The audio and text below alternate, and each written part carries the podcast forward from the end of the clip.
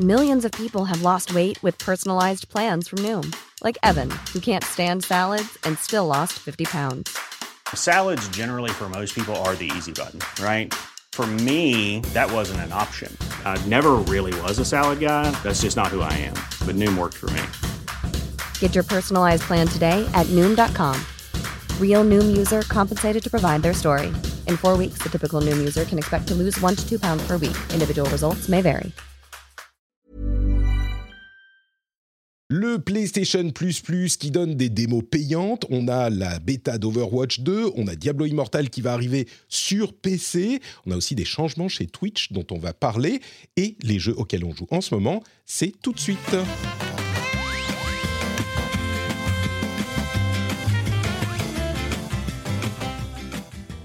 Bonjour à tous et bienvenue dans le rendez-vous jeu. Je suis Patrick Béja et nous vous couvrons dans cette émission les jeux vidéo sur PC, sur console, sur mobile, toute l'industrie et ça ne serait pas possible sans les patriotes, les patriotes dont certains ont rejoint la grande famille des gens qui soutiennent financièrement l'émission depuis la semaine dernière. Je pense notamment à Greg, Antoine B, Marc-Henri Primo, Koya Niskiasti, voilà, on va y arriver. Débris Returns, Nicolas Fleury et le producteur Lancelot Davizard. Et tous ces gens-là, vous savez ce qu'on leur dit? On leur dit... Vous êtes des champions. Merci Greg, Antoine, Marc-Henri, Koya, Débris, Nicolas et Lancelot. Merci à vous tous. On vous aime d'amour. C'est grâce à vous qu'on fait l'émission. Si vous voulez vous aussi devenir patriote et qu'on vous remercie dans la prochaine émission, vous pouvez aller sur patreon.com slash rdvjeux. Le lien est dans les notes de l'émission.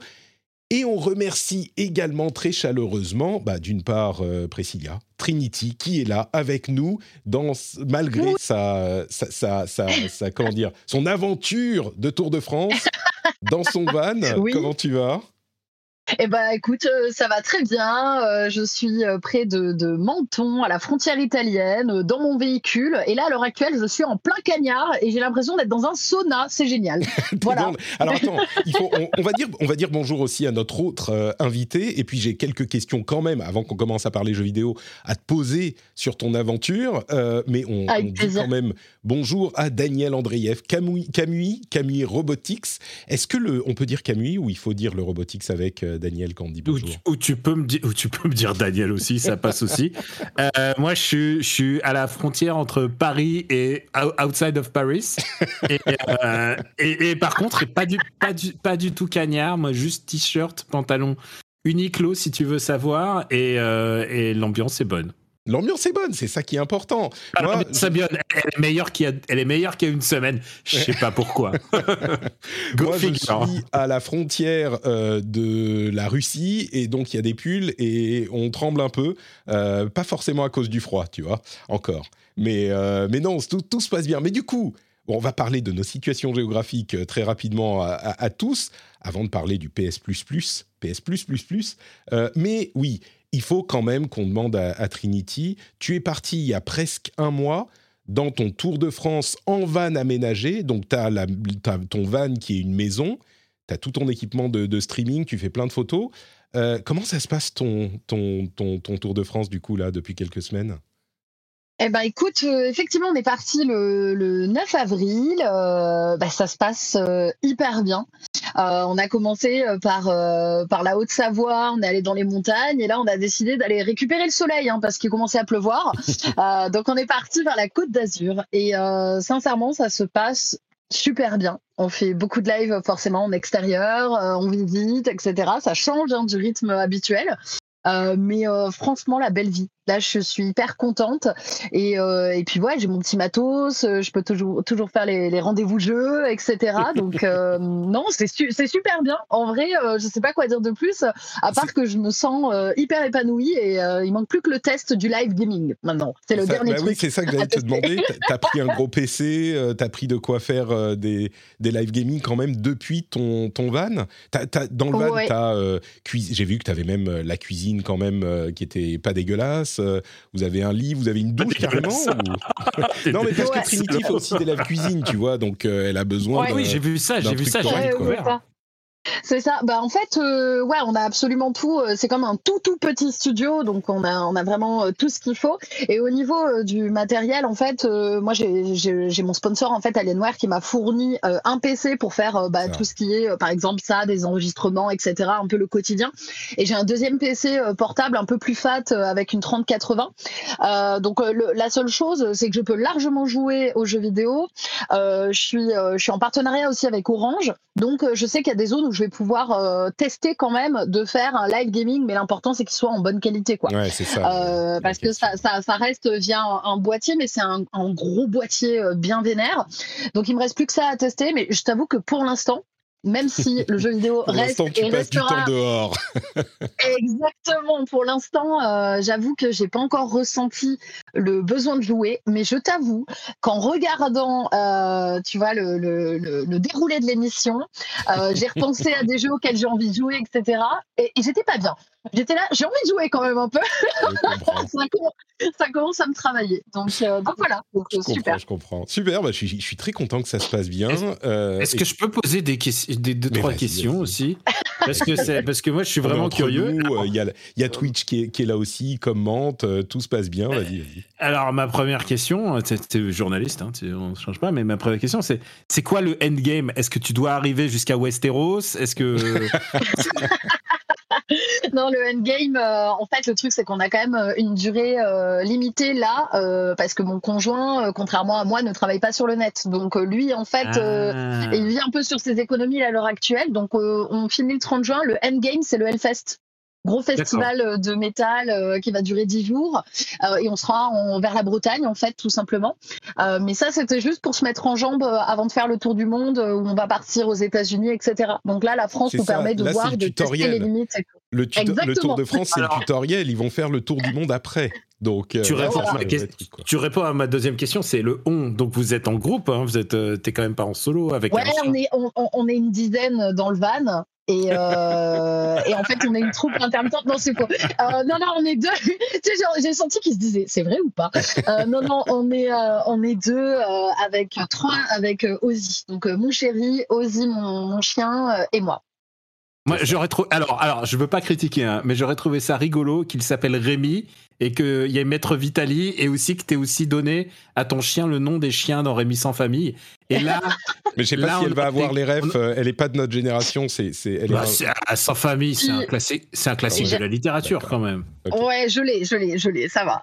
Moi, je pense au dessin animé tout de suite. C'est moi qui suis pas assez cultivé. Oh, Ouais, ah bah, le dessin animé, il est soft à côté, hein, tu sais. Hein. Le, le, bouquin ah est vraiment, vraiment, il est. Ah mais non, mais dans, dans, le bouquin, il travaille dans les mines, il y a les coups de grisou et tout ça. Genre les Japonais, en adaptant ça, ils ont fait. Ils ont dit, ah attends, c'est trop hardcore. Ouais, On passe à Princesse Sarah. Super. Euh, bah écoute, euh, merci d'être de, prendre le temps d'être avec nous du coup euh, quand même dans ton, dans ton, périple. Et puis euh, merci à Daniel aussi d'être d'être avec nous. je disais avant en préparant l'émission, j'ai écouté là il y a juste quelques jours le dernier Gaijin Dash. Et mm-hmm. mais qu'est-ce que ça m'a donné envie Mais il y a plein de jeux auxquels vous m'avez donné envie de jouer, dont notamment euh, Triangle Strategy.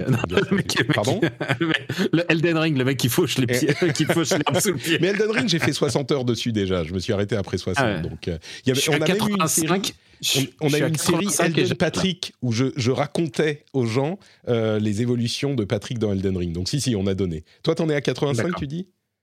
85 et je vois le boss de fin. D'accord. Je vois, il, ah est, il, est, devant moi et c'est le moment où je tourne autour en me disant est-ce que je récupère les armes légendaires? Est-ce que je récupère les mmh. joyaux? Est-ce que je récupère tout ça? Parce que euh, pour moi, c'est pas genre je suis pas un chasseur de trophées, mais j'ai envie de tout faire au maximum. Je veux faire le maximum de quêtes. Je veux faire. S'il y a une grotte que j'ai pas fait, là j'ai encore trouvé un village que je connaissais pas et je me dis ah s'il y a un château au bout, c'est trop bien. Donc euh, ouais non non je je vis ma meilleure vie avec Elden Ring euh, et, et j'anticipe le moment où ça va s'arrêter en fait. C'est ouais, je, je, peux tout à fait comprendre. Mais on a bon, on a déjà beaucoup parlé d'Elden Ring. Oui, oui, pas de problème. Donc, euh, donc, on va pas se lancer sur le sujet parce que moi, je m'arrête pas non plus. Euh, mais oui, donc euh, juste pour dire un grand merci à toi aussi d'être d'être avec nous parce que il y a des, des, des, trucs dont tu vas nous parler, dont j'ai très très hâte, et tu vas même nous dire du bien de Ghostwire Tokyo si on en parle. On va voir. Pourquoi? Parce que tout le monde en a dit du mal, c'est ça? Ah, c'est pas ça, mais disons que dans la tradition, dans, la tradition des Earth, Defense Force que toi tu aimes, euh, c'est des trucs genre t'aimes les jeux de ce type-là et donc ça te parle.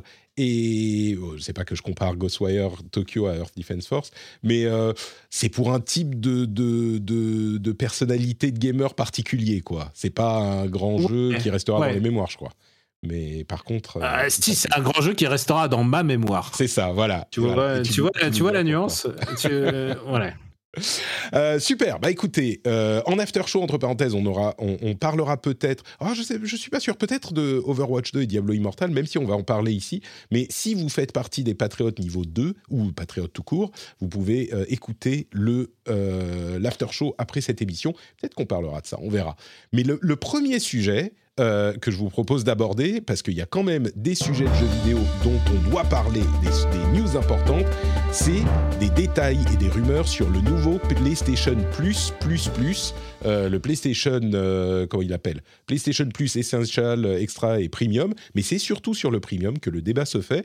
Parce que, alors d'abord, on a appris qu'il allait arriver, ce PlayStation Plus, ce nouveau PlayStation Plus le 22 juin en Europe, donc on a la date. Et ce qui est le plus intéressant, c'est évidemment la liste des jeux qui seront inclus dans les différents niveaux de la formule. Alors je ne vais pas rentrer dans les détails, mais il y a trois niveaux. Premier, bah, c'est le PlayStation Plus d'aujourd'hui. Deuxième, on a en plus un catalogue de jeux à télécharger pour PlayStation 4 et PlayStation 5.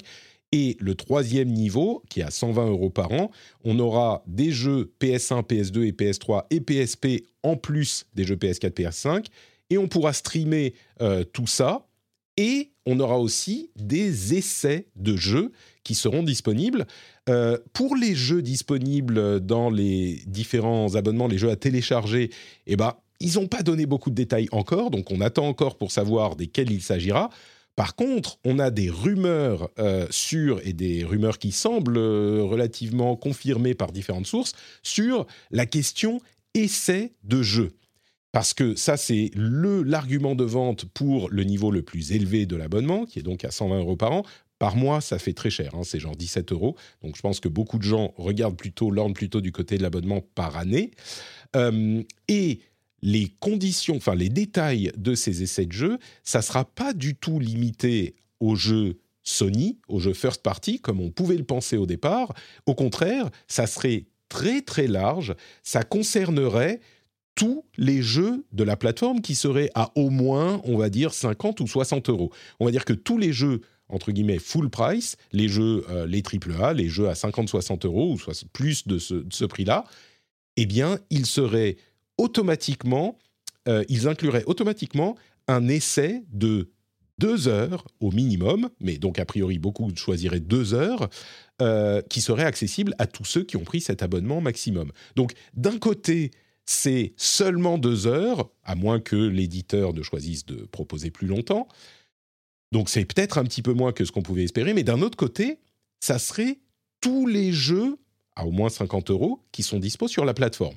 C'est la rumeur à ce stade, ça a l'air d'être relativement fiable, et du coup ça pose quand même euh, pas mal de questions. J'ai fait un petit sondage euh, sur Twitter pour demander est-ce que ça vous intéresse ou pas. Et il y a quand même beaucoup de gens qui disent, euh, qui disent non, c'est beaucoup de gens sont très énervés parce que c'est genre on fait payer des démos. Bon, ok, oui, c'est pas faux, mais enfin on n'est pas obligé de payer non plus. Et puis c'est des démos sur, c'est tous les jeux. Donc c'est pas que les démos sont gratuites et donc normalement tout devrait être gratuit. C'est que là, ça serait sur tous tous les jeux, donc c'est un petit peu différent. Mais il n'empêche, la plupart des gens, les trois quarts de mon audience disent euh, non, nous ça ne nous intéresse pas. 80% disent euh, ça ne nous intéresse pas. C'est plus que les trois quarts disent ça ne m'intéresse pas.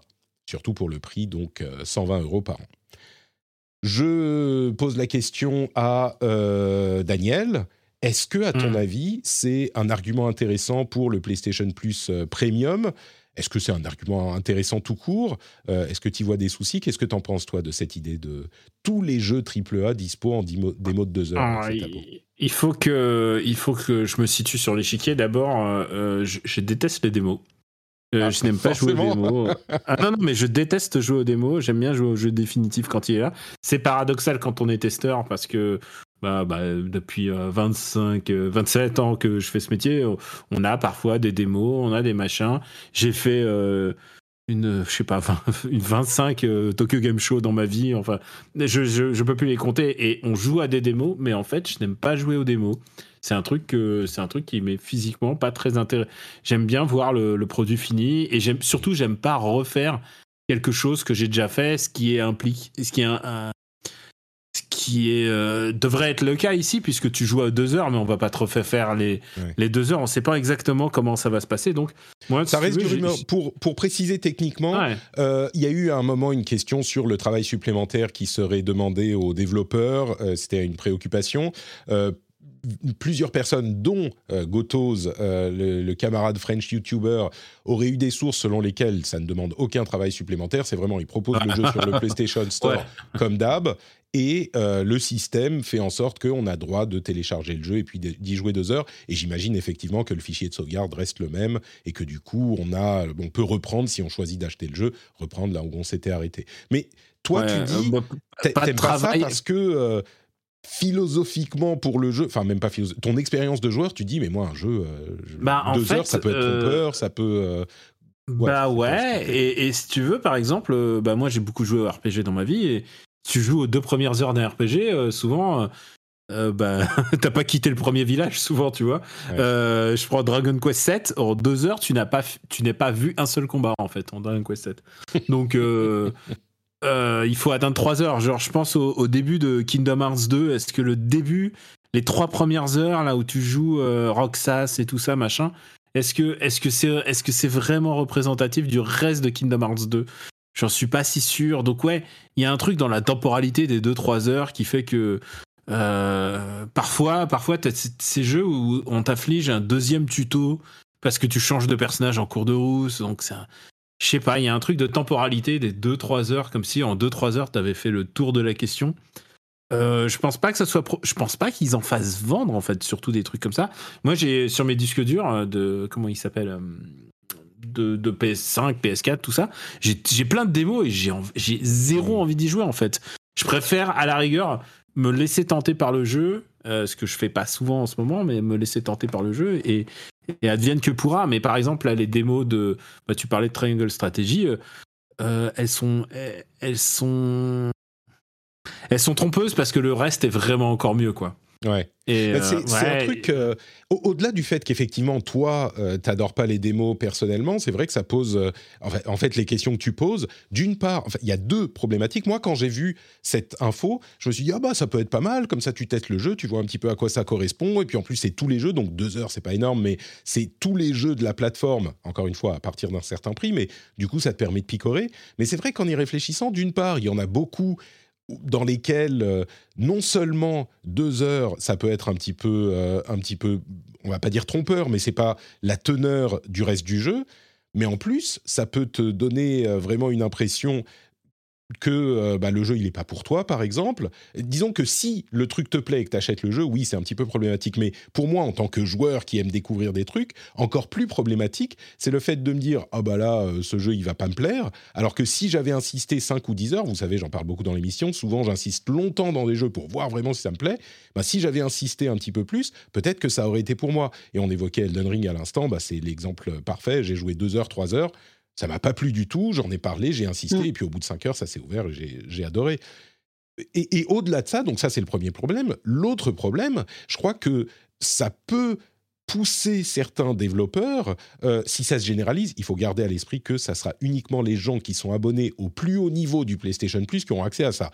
Donc c'est pas non plus tout le public des joueurs et l'influence sur le développement des jeux ne euh, sera pas non plus euh, peut-être euh, monumental, mais il n'empêche, dans l'idée, ça peut pousser un développeur à se dire bon bah je vais calculer, je vais calibrer mes deux premières heures pour qu'elles soient hyper sexy et, intentionnellement faire un démarrage qui soit différent du reste du jeu ou en tout cas plus soigné ou plus rythmé ou ce que c'est.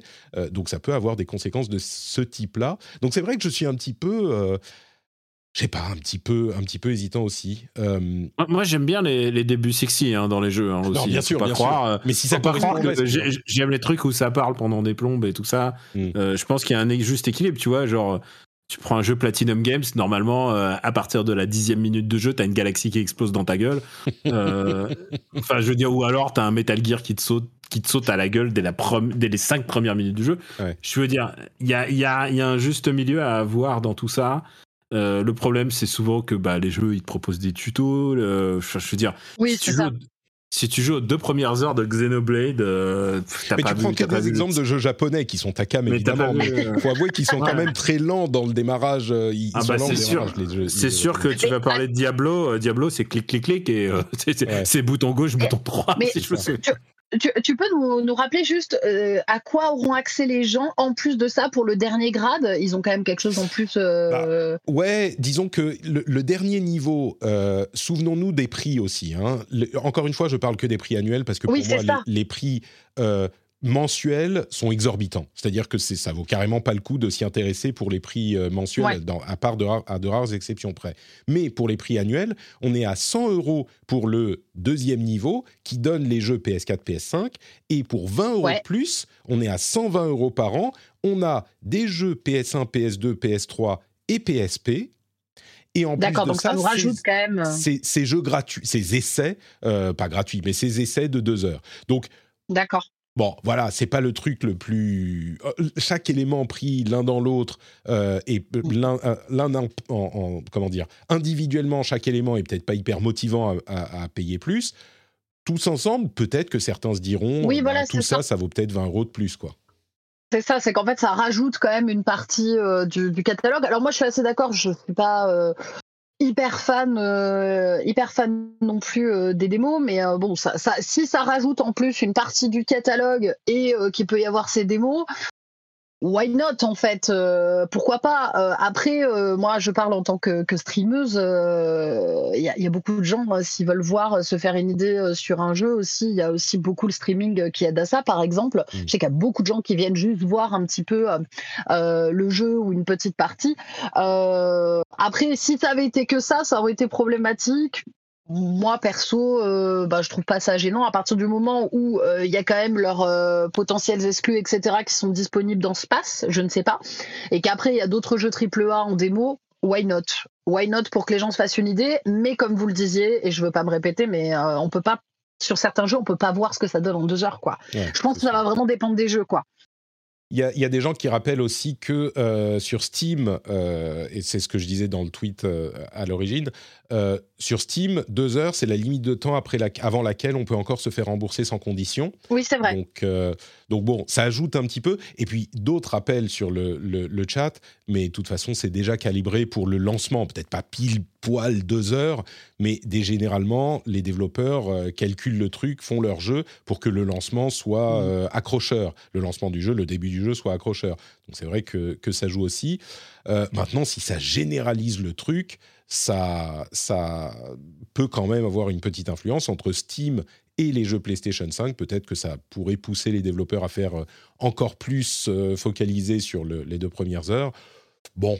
Euh, ouais, ou alors faire une démo dédiée, comme on avait eu par exemple à l'époque pour Silent Hill Pity, qui finalement était, bon, qui n'est jamais sorti, hein, mais qui était une démo. en plus. Tu vois, les, les démos, c'est du... Parce que là, l'un des arguments que va euh, mettre en avant Sony, je pense, c'est que ça ne demande pas de, de, travail en plus pour les développeurs.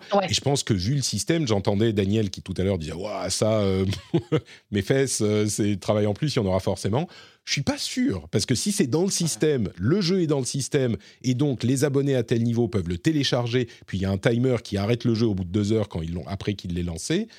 Bon, moi je crois que c'est possible à faire sans boulot en plus. Mais... Moi je te parle euh, comme, un, comme un gros flemmard euh, qui, qui, a du mal à, uploader une vidéo sur euh, YouTube parce que ça le fait profondément chier et cliquer sur trois trucs et, et je manage trois podcasts en même temps. Mais je pense toujours qu'il y, y, y, a un truc en plus à, il y a un truc en plus à, à, à, payer. Il y a, il y a, enfin, il y a, y a tu, tu, vas payer quelqu'un à le faire ou tu vois, il y aura une ressource non, mais. Il n'y a rien à faire justement. le jeu est dans le système. Moi, et qu'une fois qu'il est dans le système, j'y crois absolument. J'y crois.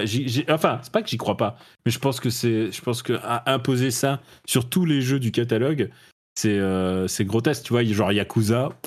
Tu veux Et tu sais quoi, ils avaient fait en plus des démos euh, pour, par exemple, pour le, le premier pour Judgment. ils avaient fait une démo et euh, c'était le premier chapitre jouable. Le premier chapitre, il faisait 5 heures. Euh, Bon, ouais, donc ça s'arrête au milieu du premier chapitre. Euh, ah ouais, ouais c'est sûr, ça va pas, être adapté à tous les pour Moi, pour moi, le vrai, le, vrai argument, moi, c'était les jeux, euh, les jeux du patrimoine Sony, parce que hmm. en fait, moi, je suis fan de des générations PS1, PS2. moins PS3, mais et, en plus surtout parce que là a apparu la, 360 et qui 360 par contre c'est une machine à émuler le passé et tout va bien. Euh, avec la, la, la Xbox euh, série. Je me, je me gourre toujours. Xbox Series. Oui, les deux séries. Ouais, mais, mais ce que je veux dire, c'est que le patrimoine Sony, il est plein de jeux géniaux et euh, c'est vraiment pittoresque, truculent, tout ce que tu veux. moi, je, je, stream encore Tokyo Jungle, qui est un de mes jeux phares, tu vois. Enfin, il y a vraiment des jeux que j'adore. Tu, tu, vois pourquoi tu peux pas rejouer à God End facilement alors qu'il est dispo sur bah, PS2 à voir s'il sera, s'il sera disponible. Hein, parce bah, que mine de rien, ça aussi, c'est une question sur ce catalogue. Ils en, ils en annoncent 300 au niveau 1 et 400 au niveau 2. Bah, sur ces consoles, il y en avait beaucoup plus. Quoi, mais... Moi, j'y crois, j'y crois que modérément. Je pense que tu sais, ils vont faire, ça va être bon. Bah, t'auras Tekken 1, Tekken 2, Tekken 3, Tekken 4, Tekken. Tu auras, tous les bah, Tekken. Moi, ça me plaira, hein, aussi, mais bon. Ouais, oui, bien sûr. C'est des trucs que je vais relancer 10 euh, minutes, je vais voir, ah ouais, c'était marrant, et puis t'arrêtes de jouer. Non, mais bien sûr. Non, mais si t'as tous les Tekken, ok, c'est rigolo. Euh, tu vas avoir tous les Ridge et tout ça, mais genre, je les vois, je vois très bien comment on va occuper les, les slots du 300 jeux promis et tout ça. On va mettre, on va mettre tous les FIFA depuis la naissance de FIFA. non, je pense pas. Mais... Non, mais tu vois ce que je veux dire. Tu vois ce que je veux dire? Je suis pas sûr de la démarche de leur catalogue et tu sais pourquoi? À cause d'un détail, c'était la PlayStation Mini. La PlayStation Mini a été un tel four. Mm. C'était alors que la PlayStation Mini, bah, c'était mal foutu. Mais regarde, regarde le truc logique. Tout le catalogue était déjà dispo sur le PSN. Il mm. suffisait de faire une espèce de machin avec un petit OS PSN et où tu réachètes les ROM de ce que tu veux jouer et, et, c'était fini et t'avais la machine ultime Sony. Ils l'ont pas fait. Euh, maintenant, ils essayent de se rattraper en te faisant payer 120 euros par mois.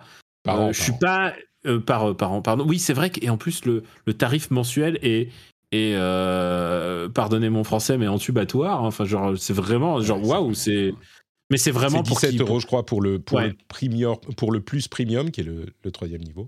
Mais Normalement, je, teste, je, teste, le PSN bientôt, je te dirai. Hein, mais euh, bah, tu nous diras. On, on, aura plus de détails, justement. Je crois que la prochaine étape, c'est de savoir quels jeux sont disponibles, justement. Hmm. Parce qu'il y aura des jeux PS4, PS5. Euh, et, et c'est ça qui comptera. Sur les deux heures de test, moi, je pense que c'est, je pense que c'est presque, on va voir à l'usage, euh, parce que moi, qui, qui est peu de temps, je picore beaucoup de différents jeux, et quand les jeux vont, entre parenthèses, c'est pour les jeux à venir. Hein. Ils mettent à jour les contrats, j'imagine, et donc c'est pour les jeux à venir. C'est pas pour les jeux qui sont déjà sortis. Donc ça sera pas euh, tout le catalogue existant par le passé, mais moi, je crois que ça pourrait me plaire. Euh, c'est à voir à l'usage.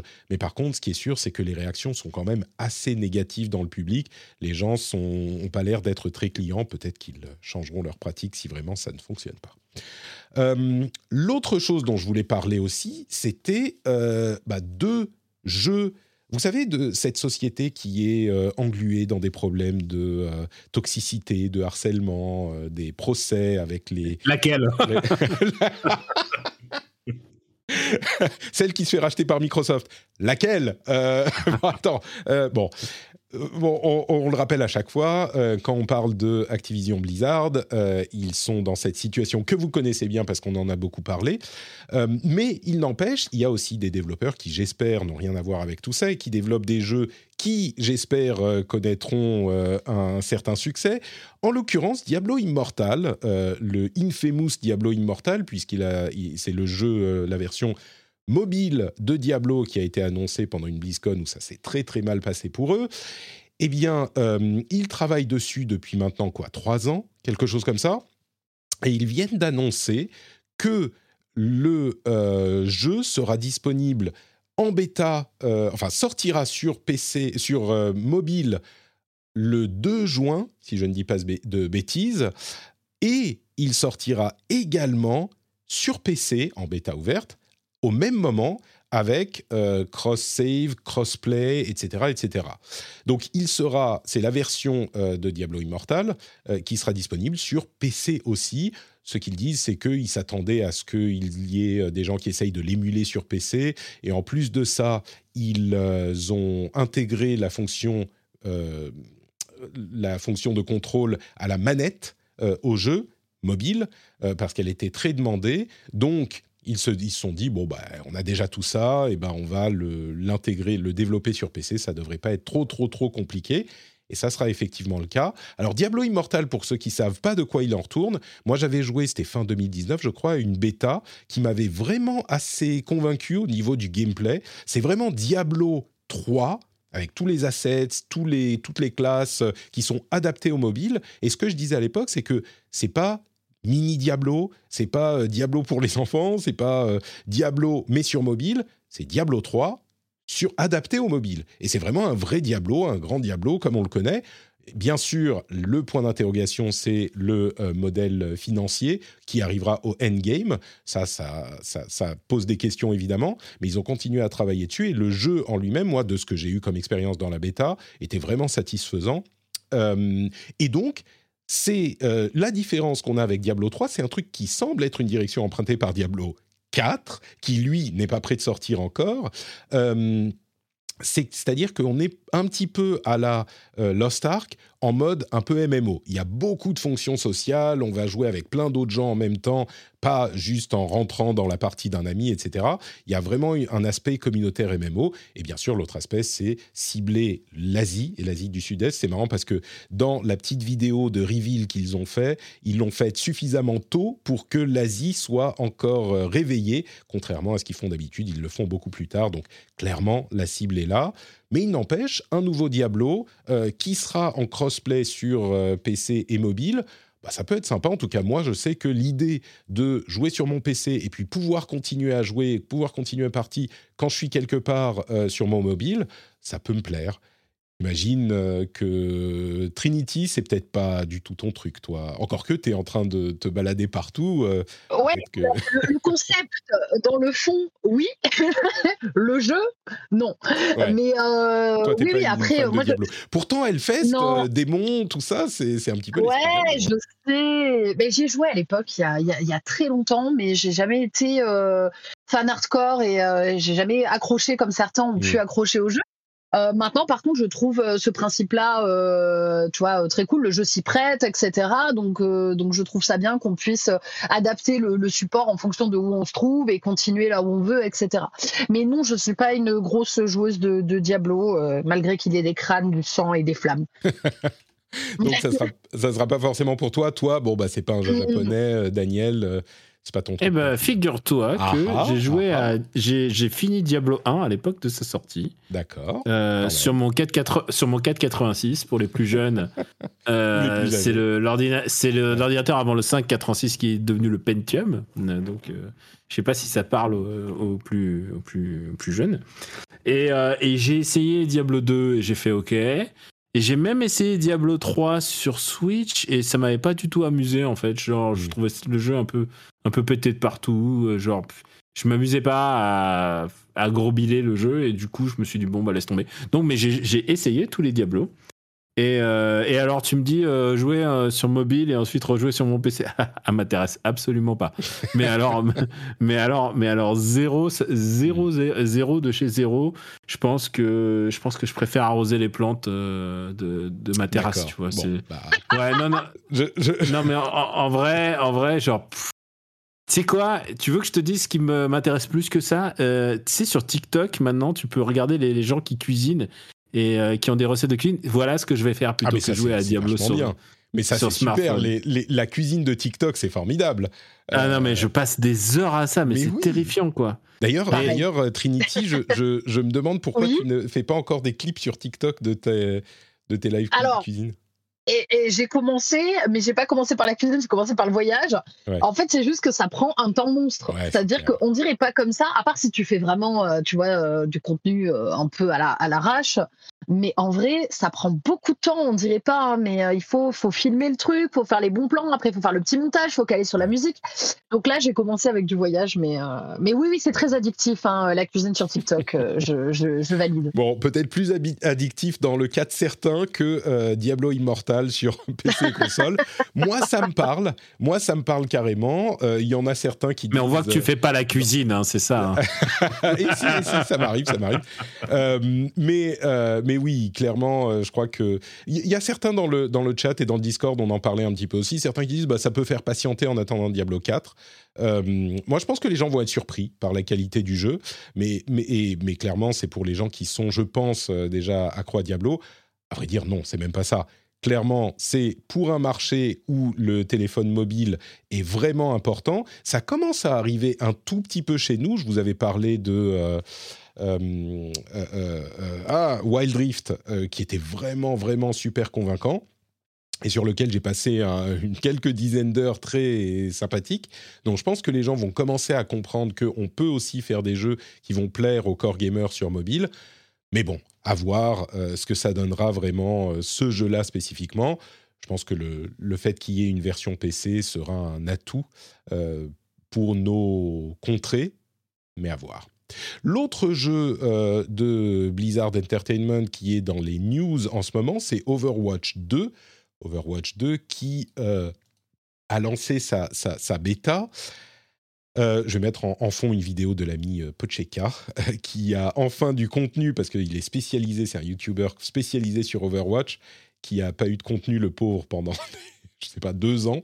Et donc là, il en a enfin. Euh, ça, a fait beaucoup, enfin beaucoup, non. Il y a eu beaucoup de viewers sur Twitch, parce qu'évidemment, il y avait un drop. Si on regardait 4 heures de stream Overwatch, eh ben, on avait automatiquement accès à la bêta Overwatch 2. Et du coup, évidemment, il y a eu, je crois, 1,2 million de personnes qui ont regardé le, qui, étaient sur Twitch hier soir pour obtenir leur accès bêta. Euh, je vous avoue que j'ai été surpris. Moi, je pensais que l'intérêt pour le jeu serait retombé suffisamment bas pour que même en ayant des euh, accès bêta garantis, bah, les gens soient pas euh, hyper intéressés. là, il y a eu un, certain petit buzz. Bon, on sait que ça peut remonter, ça peut redescendre très très vite. Et, puis, la réaction au final a été, je crois, assez je vais être gentil et, dire mitigé, mais je crois qu'il y a en fait deux catégories de personnes.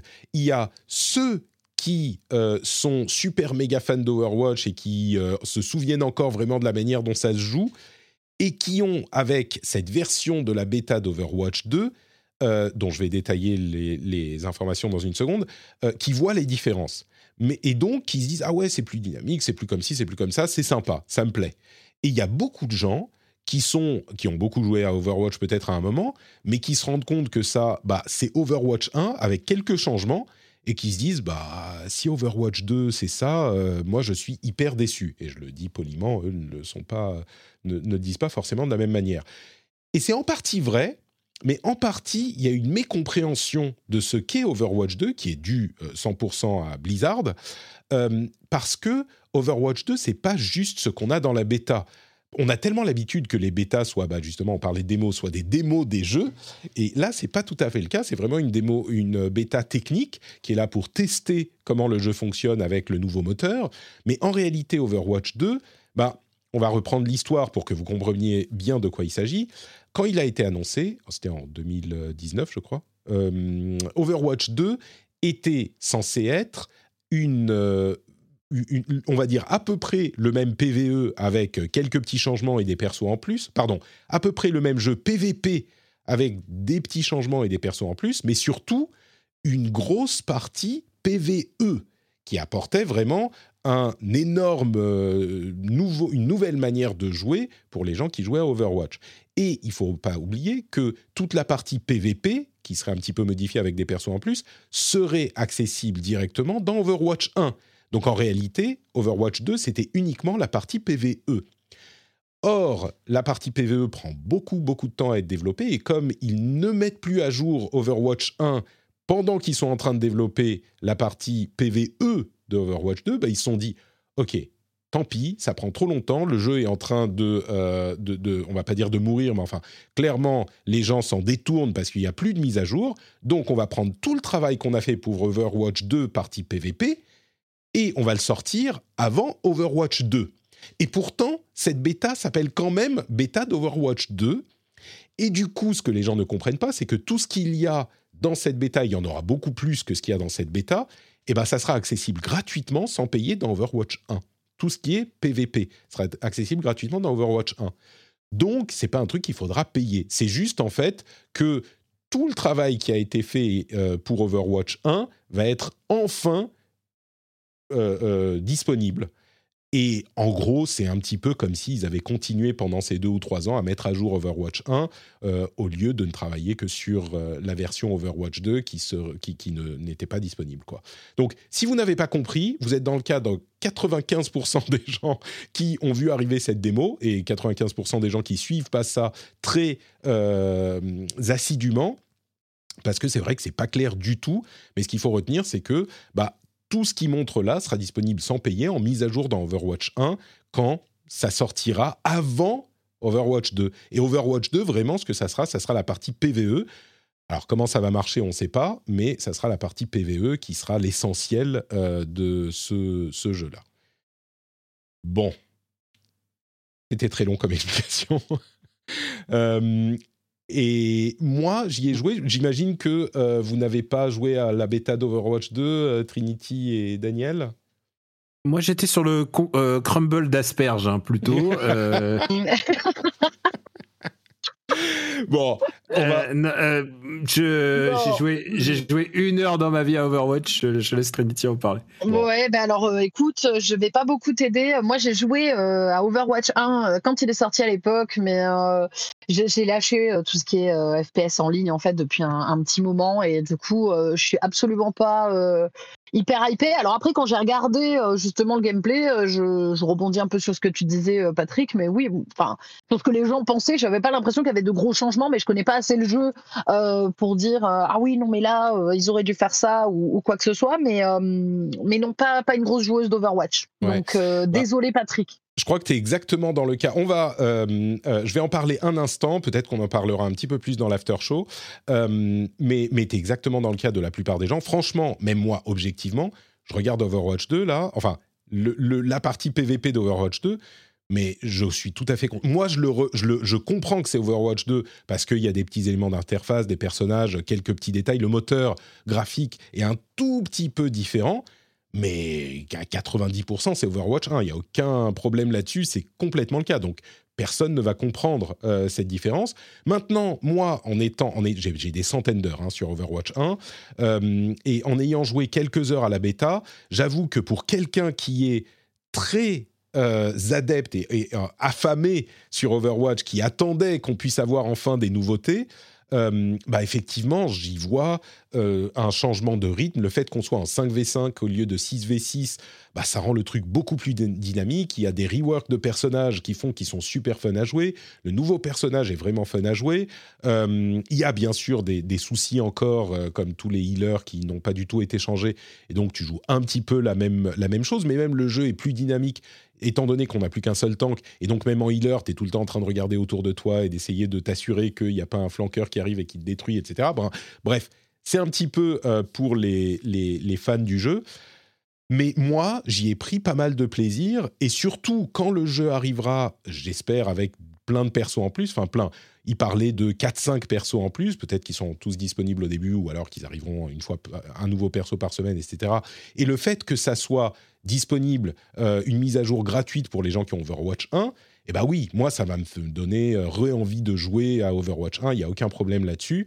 Euh, il y a des questions sur le business model, est-ce qu'il va rester le même? Avec Overwatch 2, quand il sortira enfin en version PVE, est-ce qu'il y aura un business model qui sera correct ou pas? Il y a plein plein de questions là-dessus.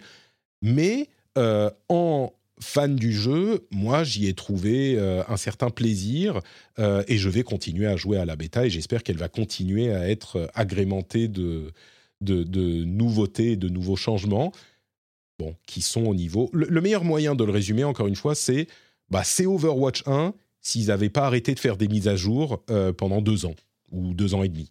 Voilà, ça aurait donné ça et on l'a maintenant, qui arrive un petit peu d'un coup. Euh, ou en tout cas on l'aura quand les autres persos, euh, les autres nouveaux persos arrivent aussi. Bon, bref, Overwatch euh, a mon âme et ça continue. on te laisse vraiment tout seul en fait. Je suis C'est quoi? Faut juste dire que je suis très content pour les fans hein, parce que à chaque fois je vois la communauté. Les... Je suis très content pour les cosplayers s'il y a des nouveaux personnages. Vraiment, ça a l'air d'enthousiasmer les gens. Ouais. Euh, bah, c'est juste. C'est juste que moi, les, FPS, il faut vraiment, il faut que tu. Ah, c'est ça, c'est une question personnelle. Ouais. Mais clairement, c'est pas un truc qui s'adresse aux, gens qui sont pas qui sont pas intéressés par le truc à la base. Il y a même euh, dans la chatroom, on nous dit, euh, mais même si c'était une upgrade gratuite et stable tout de suite pour Overwatch 1, ça serait insuffisant. Je pense que tu parles de là juste ce perso-là. Mais on, dans la version qui sera pas bêta, la version qui sortira, il y aura plus que juste ce perso-là. Donc euh, c'est ça, sur ça que je compte en fait. Pardon, euh, Daniel, tu voulais ajouter quelque chose? Alors absolument rien à part euh, bah, sinon sinon la focaccia je suis en train de bon on se retrouvera dans l'after show avec des gens qui aiment Overwatch les vrais. Mais vous savez quoi? Du coup entre temps on va parler de jeux que mes invités aiment bien. On va parler de Triangle Strategy et de The Quarry mais avant ça, il faut quand même que je vous parle d'autre chose, que je vous parle de vous et que je vous parle du Patreon. Patreon, c'est le moyen de soutenir les, auditeurs. De, oui, c'est un moyen de financer l'émission qui va aller, qui va arriver aux auditeurs, même ceux qui ne payent pas l'émission. Et donc, c'est grâce à vous, vous tous qui écoutez maintenant le rendez-vous jeu. Vous savez pourquoi vous pouvez l'écouter? Eh bien, c'est grâce à ceux qui soutiennent financièrement cette émission. Donc, euh, si jamais vous pensez que l'émission est sympathique, qu'on vous fait passer un bon moment, eh bien, vous pouvez vous diriger sur patreon.com/rdvjeux.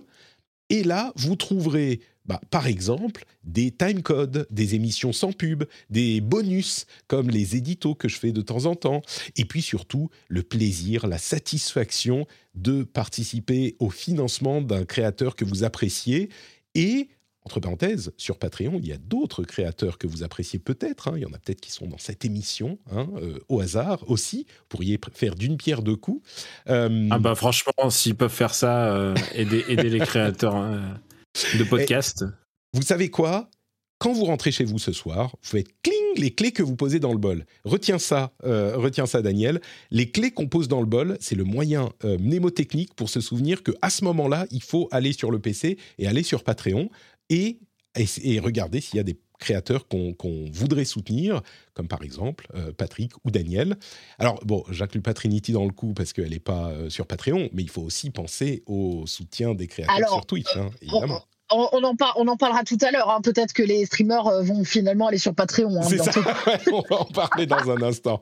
On va en parler dans un instant aussi. Mais bon, donc, si vous appréciez les créateurs, vous savez que le meilleur moyen de les soutenir, c'est patreon.com, et en l'occurrence, slash rdvjeux ou Camille Robotics ou Avenir euh, Trinity, euh, peut-être. Et euh, ça nous fera extrêmement plaisir. Et puis surtout, ça nous permettra de continuer à faire ce métier qu'on aime beaucoup. Et ça, vous, je pense, ça vous fournira une sorte de paix intérieure de vous dire je contribue à ce, ce contenu que j'apprécie. Merci à tous. Patreon.com slash rdvjeux. Cling, les clés dans le bol. Cling, Patrick. C'est automatique. Introducing Wondersuite from Bluehost.com. Website creation is hard, but now with Bluehost, you can answer a few simple questions about your business and get a unique WordPress website or store right away. From there, you can customize your design, colors, and content. And Bluehost automatically helps you get found in search engines like Google and Bing. From step-by-step guidance to suggested plugins, Bluehost makes WordPress wonderful for everyone. Go to bluehost.com/wondersuite. Hi, I'm Dory Shafrier. And I'm Kate Spencer. And we are the hosts of Forever 35. And today, we're talking about Club Med, the best all inclusive getaway for families. Today, Club Med has nearly 70 resorts worldwide, from beachside resorts in the Caribbean and Mexico to magical locations in the Maldives and Morocco to ski resorts in the mountains from Canada to the Alps. Between their all inclusive family programming, wellness offerings, land and water sports, and their French heritage inspired food and drink offerings, Club Med is the best way to elevate your family getaway, no matter which location you're at. To learn more, visit clubmed.us. Et si on parlait des jeux Et ça rime. Et ça rime. Et, si on parlait des jeux auxquels euh, on aime jouer, comme par exemple, au hasard, euh, bah, bon, on l'a teasé depuis tout à l'heure, là il faut qu'on finisse par y arriver. Triangle Strategy est sorti il y a presque deux mois maintenant. Et en fait, on l'a un petit peu raté parce que moi, je partais du principe, ouais, bon, ça va, Triangle Strategy, encore un jeu tactique, euh, Square. euh, on a vu des millions et puis euh, les gens n'en parlent pas trop. Bon, il s'est trouvé qu'il était en plein dans euh, February Apocalypse, donc euh, peut-être qu'il est passé un tout petit peu sous le radar. Mais quand j'ai entendu Daniel en parler dans Gaijin Dash, euh, ça m'a presque mis une petite larme à l'œil. Je me suis dit, mais en fait, il, est, il a l'air vachement bien ce jeu. Est-ce que tu peux nous dire pourquoi il te plaît tellement, Daniel Euh, D'abord, euh, je vais juste dire un truc, c'est que je suis en train de faire mon deuxième run sur le jeu. Euh, C'est-à-dire que c'est un jeu avec, évidemment, le titre dit Triangle Strategy. Je suis désolé s'il y a du Larsen, si vous entendez. En fait, il y a un mec qui fait tomber son mur porteur dans mon immeuble, et ça... et, et, et ça, et franchement, moi je dis pas de problème, faites votre mur porteur, mais je savais pas que six mois après, il allait le faire exactement pendant l'enregistrement. Non, Et, écoute, euh, on n'entend pas pour le moment. Vous l'entendez pas? Bon, non, super, super. Euh, et Triangle Strategy, en plus, euh, bah, il est sorti euh, une semaine après Elden Ring. Ça fait partie des jeux qui se sont fait bien, bien couillonner par Elden Ring, qui a été retardé presque d'un mois. qui était tranquille, tu sais, il y avait Horizon qui, qui se disait ouais, chambé, et on l'a, tout le monde l'a oublié. Et, et puis Triangle Strategy est l'autre gros, pas perdant, parce qu'il s'est bien vendu, hein, Triangle Strategy. Pour un tactique, il s'est vendu vraiment bien worldwide. Euh, D'abord, c'est un, un jeu sur Switch et il a, euh, il a ce truc qu'ont les, les tactiques RPG sur Switch, c'est-à-dire euh, un côté accessible, a un côté tu fais une carte et tu peux y revenir quand tu veux. Mais tu as quand même une histoire très très très solide dans Triangle Strategy qui te met dans la peau d'un jeune héritier euh, d'un domaine euh, qui est au service d'un roi et, euh, et au fur et à mesure tu vas bien comprendre que les gens qui sont dessinés avec une tête un peu vicieuse, euh, tu vas comprendre que c'est les méchants de l'histoire. Et ça a l'air, ça a l'air tout con quand c'est dit comme ça, mais en vrai, c'est très très. En fait, l'histoire est très prenante. Et là, on en revient à ce qu'on disait. c'est si tu fais la démo sur deux heures, euh, bah c'est pas ouf. C'est tu te dis ah il y a vraiment beaucoup de parlotte et il y a énormément de parlotte au début.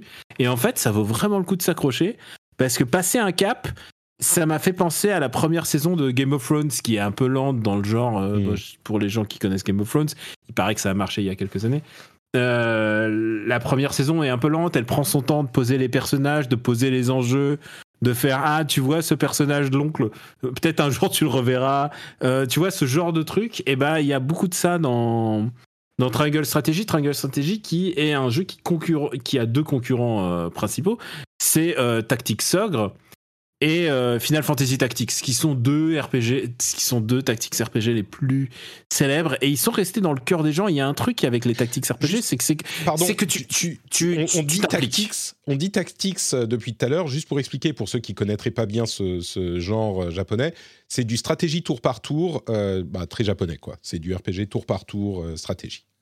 C'est-à-dire, euh, c'est sûr, c'est c'est de la, c'est un, les gens diraient wargame, mais euh, bon, en, en japonais, on on dit même pas tactics, on dit simulation tout simplement. Ouais.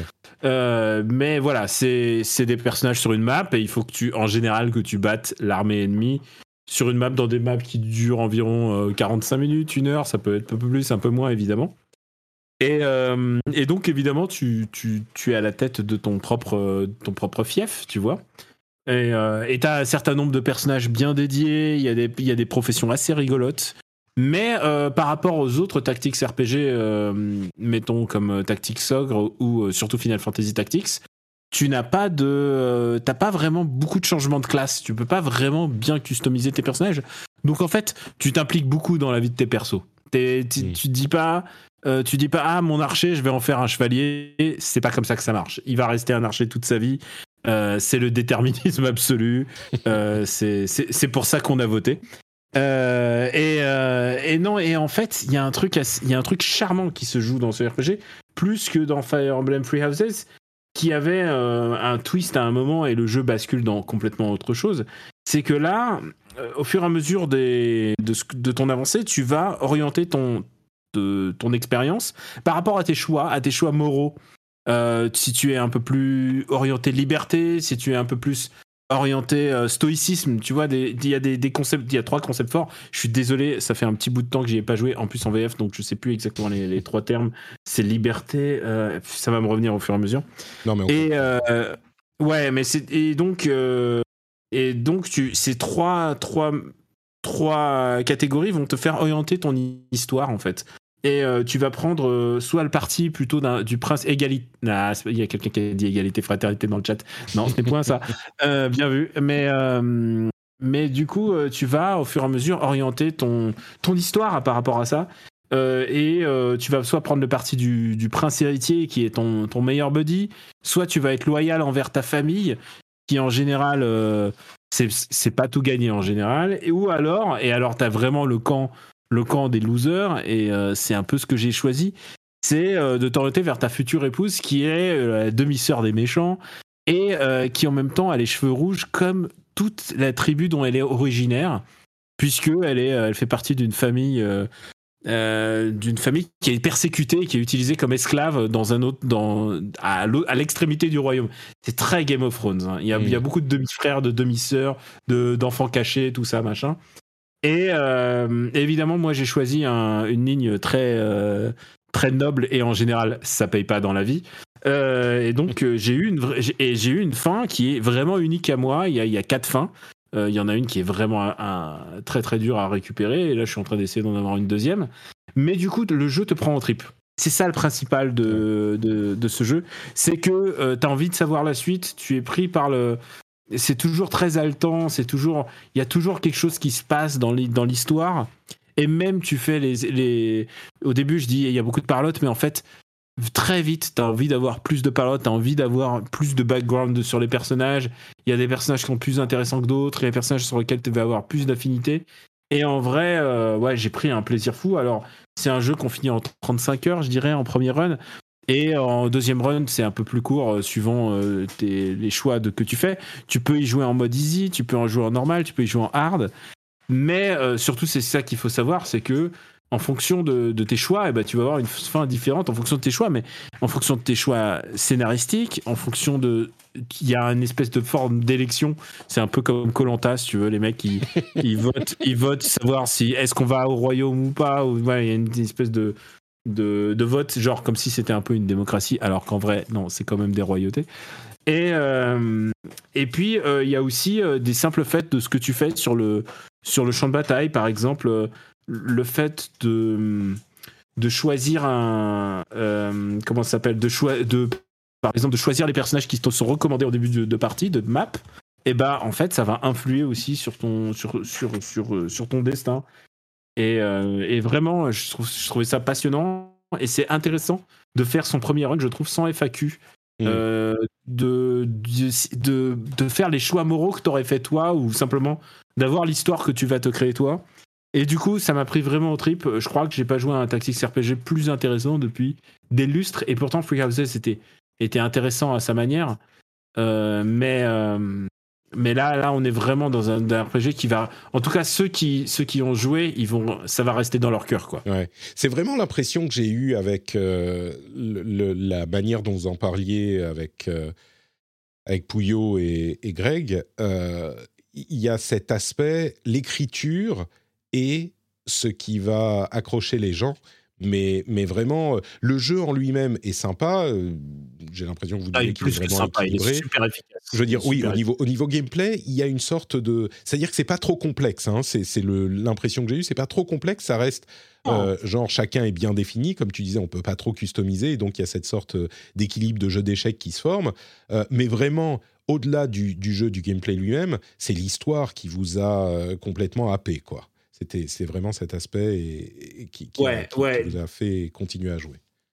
C'est le combo histoire et efficacité du système. Quoi. Ça fait longtemps qu'on n'a pas eu un truc aussi audacieux. En plus, moi, je suis pas complètement vendu euh, par la team Asano, euh, qui est quand même euh, les mecs qui ont fait Octopath Traveler et qui et en fait, Asano, il est en train de faire les, jeux dont il était fan quand il était plus jeune, quoi. Octopath Traveler, c'est Live Alive. Celui-là, c'est parce qu'il aimait fan Final Fantasy Tactics. Il n'y a pas d'autre raison. Hein. C'est parce qu'il disait, bon, bon. Bah, et, en, fait, au bout d'un moment, bah, il a réussi son pari, c'est-à-dire faire un jeu. Alors, je dis pas que c'est aussi bien que FFT Tactics mais au moins, euh, ça arrive à un certain et il arrive à trouver surtout son propre groove quoi. Mm. C'est rare d'avoir un jeu qui à la fois s'inspire et qui est très révérencieux de de ses aînés mais qui aussi euh, apporte quelque chose. Donc euh, vraiment ça serait vraiment très très con de passer à côté de de Tactics de de Triangle Strategy. Alors Alors c'est vrai, mais c'est vrai que c'est un tactique RPG, euh, tout ça. J'adore les tactiques RPG, mais il faut vous dire un truc, c'est que ça va vous durer euh, 3 à 4 fois moins de temps euh, que, que Elden Ring, tu vois. C'est ça qu'il faut voir comme C'est ça qu'il faut noter. Ok, super. Bah écoute, merci beaucoup pour ce topo. C'est vrai qu'on avait, comme beaucoup de gens, on était passé à. On m'a bien donné envie, moi. Ouais, bah pareil. pareil. C'est juste le temps qui me manque. c'est sur Switch. C'est sur Switch, donc euh, écoute, euh, c'est. Mais tu sais que j'étais à deux doigts de l'acheter hein, quand j'ai fini d'écouter l'émission. Mais attends, attends, attends, attends, il y a les, patriotes là, et Easy, c'est bon là, tu peux l'acheter. mais c'est même pas. Tu sais le pire, le pire, c'est que c'est même pas une question de d'argent. c'est une question de temps. J'accumule des milliers de trucs dans ma dans mon backlog et. Euh, mais bon, enfin ceci dit. Et comme disait comme disait Oxmo Puccino, et le temps n'est qu'un tas de billets. Voilà. le temps n'est qu'un tas de billets et donc euh, devenez patriote. Euh, en, quelques mots, Ghostwire Tokyo, dont on n'a pas dit que du bien euh, dans différentes émissions, toi tu as une certaine tendresse pour le titre, vraiment en quelques, en deux minutes, pourquoi il t'a... Ah, alors attention, en deux minutes, hein, parce que je l'ai recommandé dans le dernier Super Ciné Battle aussi, j'en ai parlé dans Gadjinash. en deux mots, Ghostwire Tokyo, c'est le Shin Megami Tensei très Dreamcast en fait. Parce qu'il y avait Mechanix, je sais pas si les gens s'en souviennent sur euh, Dreamcast. C'est un Shin Megami Tensei euh, qui se passe à Tokyo.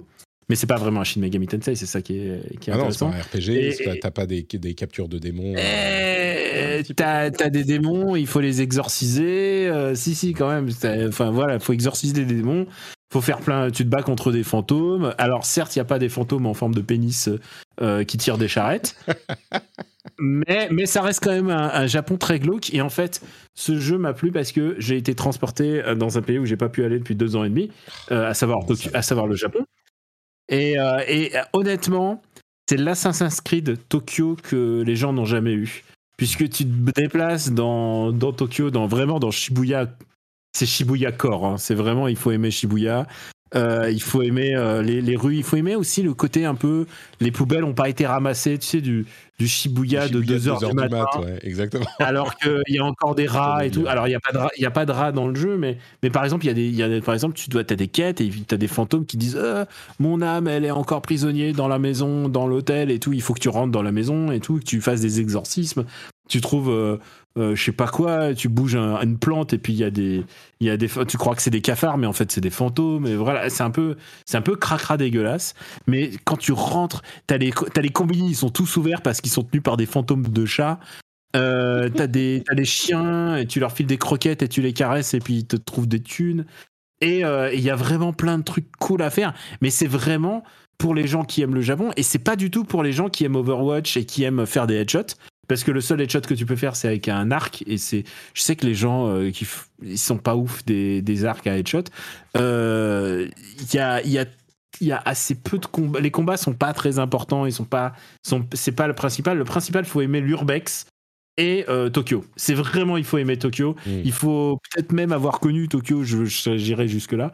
Mm. Mais j'adore ce jeu et j'y joue exactement comme j'y joue à un jeu Ubisoft à dire ah il y a des conneries sur ma map. Allez j'y vais. Ploup, ploup, mm. ploup, ploup, ploup, je me balade dans Shibuya et surtout je fais avancer zéro l'histoire.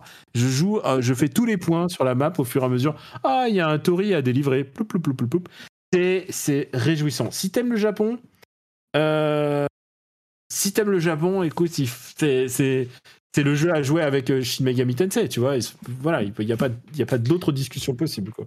Très bien. et eh ben écoute, là encore, mais, tu envie. Mais, mais c'est un FPS conceptuel, euh, un FPS conceptuel, c'est-à-dire c'est pas un FPS euh, avec un shotgun, quoi. C'est autre chose. C'est un FPS avec des mouvements de main de ninja euh, et des sorts lancés. Moi, je ça, alors, si t'aimes les Jilly et tout ça, les machins, les trucs, les, les, mains à la, à la Jiraya et tout ça, à la Naruto, super. C'est vraiment. je, je prends mon pied. Hein. Je crois que je vais me retenir et que j'attendrai qu'il arrive dans le Game Pass euh, dans, dans six mois, euh, un truc comme ça. Enfin, dans un an. Nintendo, Nintendo euh, ou même, comment il s'appelle Je sais pas si c'est Sony qui le distribue en France, mais, contactez-moi si vous voulez bien votre vos jeux. Faites pas croire que, ah là là, action trépidante et tout. Non, non, moi je vais vous faire le tour des combini de, Ghostwire Tokyo. ça va intéresser je vais faire le tour des combini. On va regarder image par image chaque faux journal, chaque fausse. Tu rentres dans le cinéma et moi j'adore les, j'adore les faux cinémas dans, dans les jeux. J'adore les faux cinémas dans Yakuza. Tu rentres et t'as des fausses affiches et ils se sont cassés le cul à faire des fausses affiches. Là, t'as plein de Mais- fausses affiches. T'as plein de faux, de faux magazines. Il y a des fausses croquettes. qu'il y a les- Mais oui, des- c'est ce que j'allais dire. Est-ce qu'il y a la bouffe aussi? Parce que là, c'est bon. Mais hein, ouais, il y a la le- fausse bouffe aussi, mais t'as. T'as le Oden qui est en train de pourrir depuis le délustre, mais, mais t'as le chat, mais t'as le chat qui est toujours là pour te faire ah tu veux acheter des, tu veux acheter du du, du sukiyaki en boîte, mais pas de problème, genre c'est toujours à la vente. Et t'es tout seul, surtout que t'es pas emmerdé par les gens. Il y a très très peu de gens, il y a, il y a des ennemis, mais il y a, Tu sais, y a personne qui vient te parler. j'ai. Ça j'aime euh, bien. le, le, le- je crois que c'était le, c'était le 28 euh, février 2020.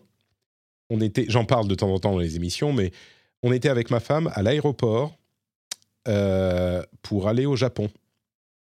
Et on a annulé notre voyage dans l'aéroport après avoir passé la sécurité parce qu'on commençait à avoir des rapports sur euh, la diffusion de- du Covid euh, au Japon. Ah, l'horreur. Donc, tu vois, après avoir passé Le la pire sécurité. Bah- C'était à la limite quand tu le fais de chez toi, déjà t'es dégoûté, mais quand tu le fais, tu sais, t'as l'excitation, que t'es à l'aéroport, etc. Euh, J'imagine, ouais, ça devait être, euh, ça devait pas être facile. Nous, c'était l'inverse, on rentrait du Japon, nous. Ah bah, Quand, euh, quand y a eu. euh. Eh, eh, sois pas ingrat, Patrick. Pense à tous les gens qui, qui ont, qui ont été dans ce même cas et qui ont dû se taper le RER hein, pour rentrer. Et ça, c'est et ça, et ça, c'est pire. Et puis, on a tous maintenant Ghostwire Tokyo pour revivre un petit peu de notre amour de, de- du, du pays et moi, de la ville. moi, c'est ça et Denchadego. Hein. Voilà. Ouais, exactement. Ouais, c'est vrai qu'on avait parlé de Denchadego la dernière fois. Euh, Trinity, toi, Oui. tu as eu ta dose de Japon la dernière fois, donc maintenant, ce que tu fais, c'est euh, ton film euh, d'horreur en jeu vidéo. Bah, je, je retourne toujours à mes premiers amours, euh, Patrick, euh, voyons.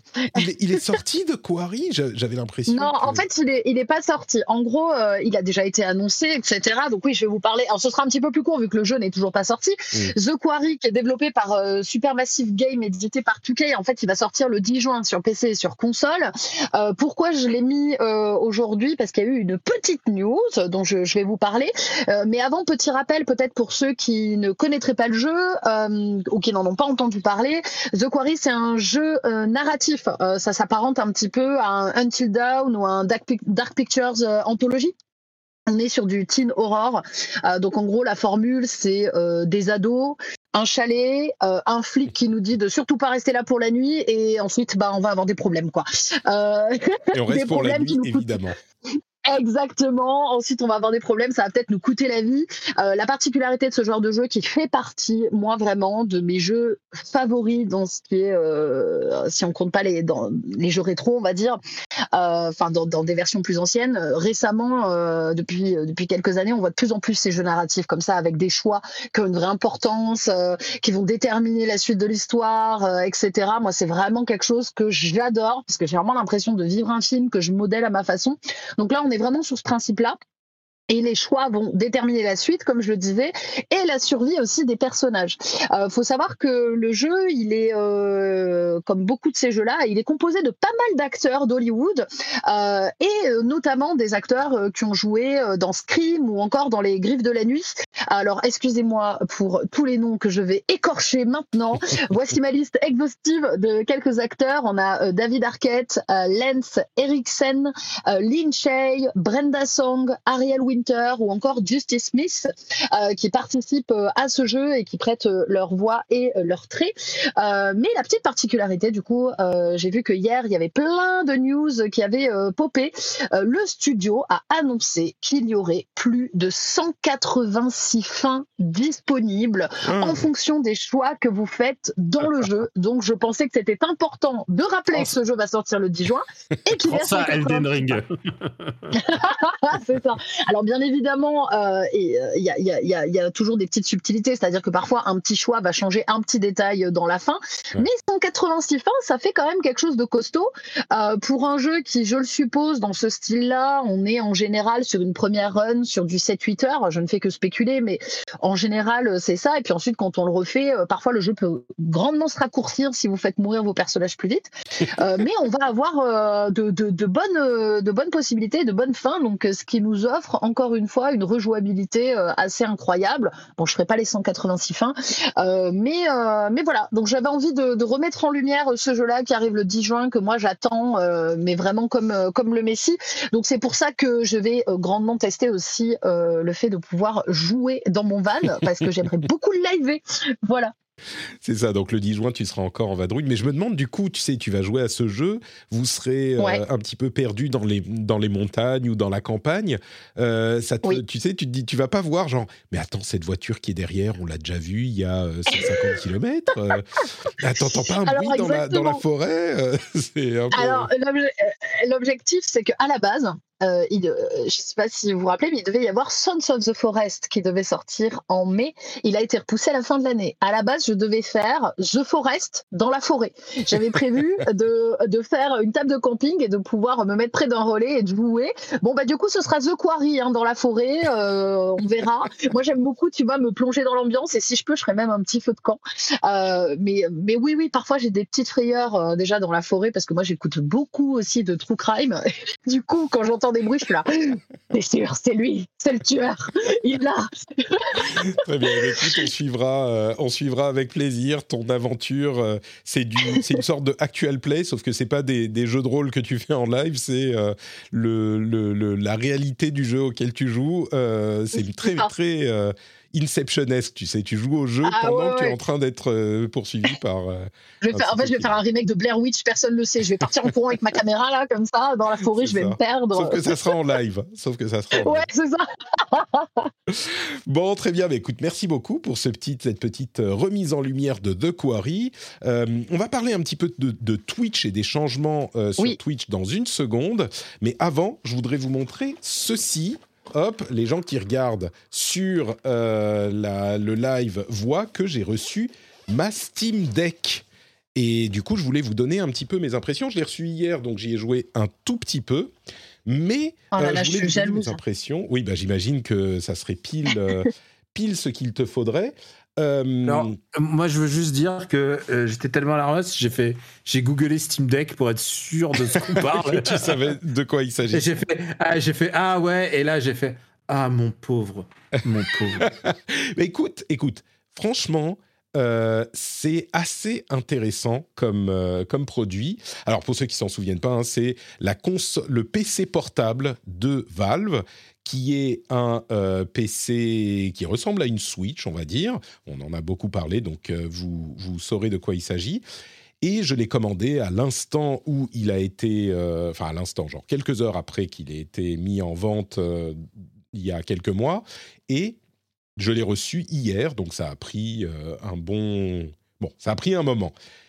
Maintenant, je l'ai enfin dans les mains. Et donc, on en a beaucoup parlé. Hein. donc, je ne vais pas vous donner non plus euh, des impressions sur des trucs qu'on a déjà dit, mais mes impressions à moi de cette bestiole, il y en a deux essentielles qui sont un petit peu le pendant l'une de l'autre.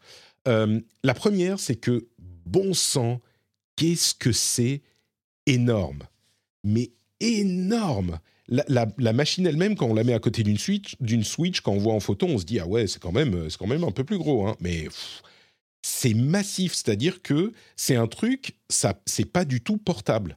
On peut à aucun moment le mettre dans un sac. Euh, pardon tu dis ça de façon positive ou négative, du coup, euh, bah, le fait que ce soit énorme Pour le coup, non, c'est négatif parce que euh, le, la bestiole est, je disais en plaisantant, je peux, je, peux enfin jouer à mon GOTY, Vampire Survivors, à mon GOTY partout où je vais avec une valise. Et j'exagère, mais à peine, c'est-à-dire qu'elle peut se mettre dans un sac, euh, genre un messenger bag, mais il faut, il faut pas qu'il soit déjà trop rempli, tu vois. C'est, un truc euh, qui se, qui pas du tout, du tout aussi transportable que la Switch. Et déjà la Switch, on est à la limite de ce qu'on peut trimballer avec soi si on n'a pas un, un, bon sac à dos, quoi. Là, même dans un sac à dos, la machine elle-même on va pas la mettre sans sa, caisse de transport. Et la caisse de transport, là, je ne sais pas si euh, vous, vous imaginez ce que c'est. Ça fait, on va voir euh, à l'image, ça fait trois têtes de Patrick. Euh, c'est énorme, c'est énorme. C'est vraiment impressionnant au niveau de la taille. Donc ça, c'est la première impression. La deuxième impression, bah, c'est une fonction de cette taille monumentale, c'est que bah, c'est quand même, d'une part, assez puissant, et d'autre part, c'est extrêmement agréable en main. Parce que j'ai joué avec, j'ai testé, je me suis dit, je tester un truc euh, qui, qui la mette à l'épreuve. J'ai testé Apex Legends. Et euh, en testant Apex Legends, j'ai joué un petit peu, j'ai fait une ou deux parties. Ça s'est bien passé. Je me suis dit, ah ouais, quand même, c'est pas mal, c'est sympa, ça se passe pas mal. Et je me suis dit, bah, je vais comparer à la Switch, justement. J'ai lancé Apex Legends sur Switch. Et non seulement graphiquement, on est quand même largement en dessous, ce, que, ce dont on pouvait se douter, hein, c'est pas non plus une surprise, mais euh, on est largement en dessous sur Apex Legends graphiquement sur la Switch, au niveau des graphiques et au niveau de la fréquence d'affichage, c'est-à-dire que sur la Steam Deck en paramètres recommandés, on a un jeu qui est pas moche et qui a bien 50, entre 50 et 60 images secondes. Sur Switch, euh, on est à 20, quoi. Et ça se sent vachement. Mais au-delà de ça, ça, on pouvait se l'imaginer parce qu'il y a quand même un processeur qui est, pas, qui est assez puissant dans la console, euh, dans, la, pardon, dans le Steam Deck. Mais en plus de ça, ce qui est surtout important, c'est qu'en mode portable, euh, les, manettes de la, de la, Steam Deck se détachent pas. Hein, donc elles sont toujours attachées. Mais en mode portable sur Steam Deck, on a non seulement une prise en main qui est plus agréable que euh, sur la Switch, qui est un petit peu petite et un peu, euh, comment dire, on a les mains qui crampent un peu, mais surtout la qualité des, joysticks et des boutons, c'est la qualité qui est comparable à une manette de console classique, à une manette Xbox ou, euh, ou, PlayStation, ou même la manette Pro de la Switch. Alors que les Joy-Con, bon, bah, c'est plus petit, c'est pratique, mais sur un truc comme un FPS, euh, bah, c'est quand même euh, hyper pas précis. quoi. J'ai joué sur la Steam Deck et j'ai joué sur la, Switch après. Sur la Switch, c'est, pas possible. Les Joy-Con, pour un truc comme un FPS, je suis désolé, c'est, juste, euh, bah, on n'arrive pas à jouer. quoi. C'est vraiment un truc d'appoint qui est à peine correct, alors que sur la Steam Deck, c'est vraiment agréable. C'est des trucs de super bonne qualité et on joue comme on jouerait avec euh, n'importe quelle autre console. Donc c'est les deux choses, moi, qui m'ont frappé. Euh, il y aurait plein d'autres choses à dire, mais on a déjà parlé de, la Steam Deck en, long, en large et en travers. Euh, je vous en reparlerai à l'occasion quand j'aurai un petit peu plus testé. Mais voilà les deux impressions essentielles qui m'ont, frappé. À chaque fois que je vois la Steam Deck, je regarde le bouton B là qui est sur la bordure et, et je, suis pris de, je, suis, je, suis pris de, malaise. Je suis pris de malaise. Je me dis combien de... Est-ce que je peux l'appeler plus, appuyer dessus plus de 10 fois sans péter ce bidule? Euh, Je suis pas certain. Je suis Et pas certain. Et j'ai j'ai l'impression que ça va être. Et alors, il faudra voir sur le long terme, mais la qualité ouais. est impeccable. Impeccable. J'ai. Euh...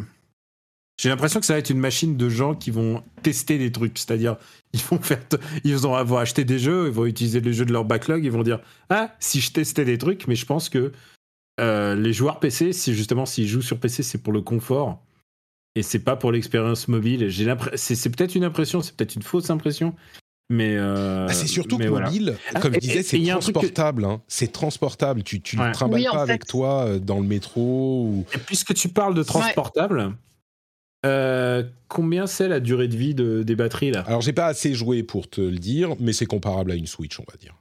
À peu 3 heures, près, 3 heures, 4 heures. 3, 4 heures, euh, quelque chose comme. Alors, ça dépend beaucoup des jeux auxquels tu joues. hein. Si tu joues à des Mm. petits jeux indés, euh, comme des jeux qui sortent sur Switch, bah là, tu vas avoir 6 heures, euh, d'après ce que je comprends. Si tu joues à des gros jeux, évidemment, euh, sur Apex, tu vas jouer 2 heures, quoi. Ça, c'est, ça va Et pas durer longtemps, quoi. Eh, J'imagine ce truc dans l'avion, tu t'empiètes sur le, le siège du voisin. Le problème, dans l'avion, c'est très bien, mais le problème, c'est que ça te prend la moitié de ton sac à dos dans l'avion. Tu vois, c'est, euh, Ah ouais. c'est ça qui est, qui est gênant, vraiment. C'est. Euh, Est-ce moins- que tu peux, me, tu peux me la montrer par rapport à ton avant-bras?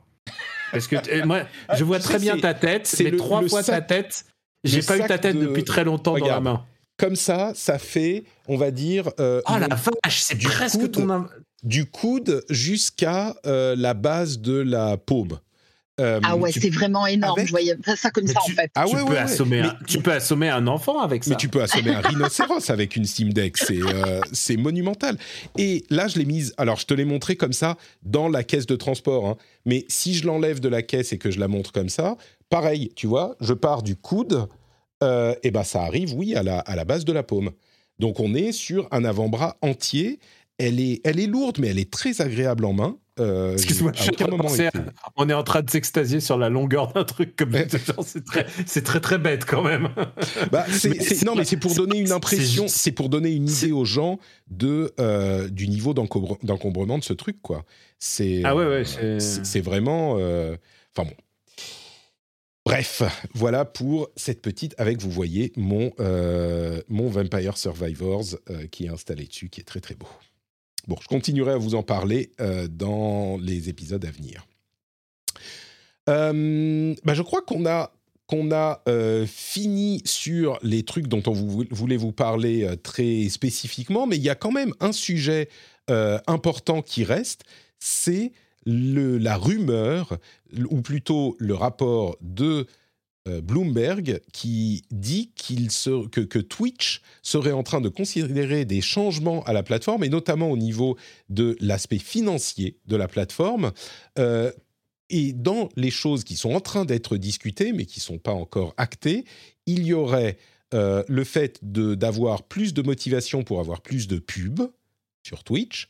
Il y aurait aussi le changement du euh, taux de, de partage de la commission de Twitch, on va dire, pour les gros streamers qui ont un contrat qui, jusqu'à maintenant, les gros streamers avaient, selon les rumeurs qui sont assez, assez euh, comment dire, fidèles, euh, enfin, non, qui sont assez fiables, euh, eh ben, ils, ils étaient à 70% pour eux, 30% sur, pour Twitch, contrairement aux euh, personnes qui sont passées par le système euh, classique, qui sont soit des affiliés, soit des euh, partenaires, mais pas des gros partenaires, qui sont à 50-50. Eh bien, le T'es gentil. je suis pas un gros partenaire. tu, tu, bon, disons que à moins d'avoir un contrat spécifiquement négocié, on est à 50-50. Si je le dis comme ça, ça. Bah, beaucoup. J'aurais dû, j'aurais dû envoyer mes avocats. hein, je suis désolé. Et écoute, le- je vais le dire de cette manière. Je- J'imagine que euh, Daniel, tu es peut-être à 50-50, et j'imagine que Ouais. Trinity, même si elle ne pourra pas nous le dire parce que je crois que les contrats sont euh, sont, sont, Ah sont ouais. Ah non. Ah non, non, alors, non, non, non, euh, là, là-dessus, euh, moi, je suis en 70-30, et je l'ai toujours dit, il n'y a pas Ah de d'accord, souci. ok. Bon bah je Euh, savais en, pas en- en fait, euh, non, en fait, en fait, euh, le, le 70-30, euh, il existe euh, depuis euh, depuis très longtemps, ce qui est euh, plutôt dans le comment dire euh, euh, dans le secret de polichinelle, si on peut dire, et que dont moi je n'ai aucune certitude, c'est qu'il y aurait encore un contrat au-dessus pour les énormes Mmh. streamers, tu vois. Euh, le 70-30, euh, c'est quelque chose qu'on peut, euh, enfin qu'on pouvait, parce que visiblement là, il ne, ne- il ne le donne plus qu'on pouvait acquérir euh, avec euh, un certain nombre de subs. Alors je crois que ça a changé au fur et à mesure. Parfois, parfois c'était donné, pas donné. Enfin bref, moi je l'ai depuis euh, depuis euh, assez longtemps euh, ce contrat-là. Mais non, non, effectivement, il y a bien des gens qui ont un 70-30, d'autres un 50-50. Et par contre, depuis quelques temps, ils ont carrément arrêté de donner le 70-30. Et donc ça fait Je vais terminer juste Oui. les, les, les infos Oui, euh, que nous rapporte Bloomberg. Euh, il y aurait aussi un, un nouveau système de euh, sub, de tir, de, de, de niveau d'abonnement pour les streamers. Euh, Ouais. et, su- et surtout, plus d'exclusivité pour streamer sur Twitch, ce qui pourrait euh, faciliter la vie de certains qui veulent streamer aussi ailleurs, euh, acquérir un, nouveau public. Et ça, tout ça pourrait arriver cet été. Mais évidemment, le point sur lequel se concentre tout le monde, c'est euh, cette idée que qu'on arriverait à la fin complète de ce niveau de partage qui est 70-30 euh, que, que tu évoquais.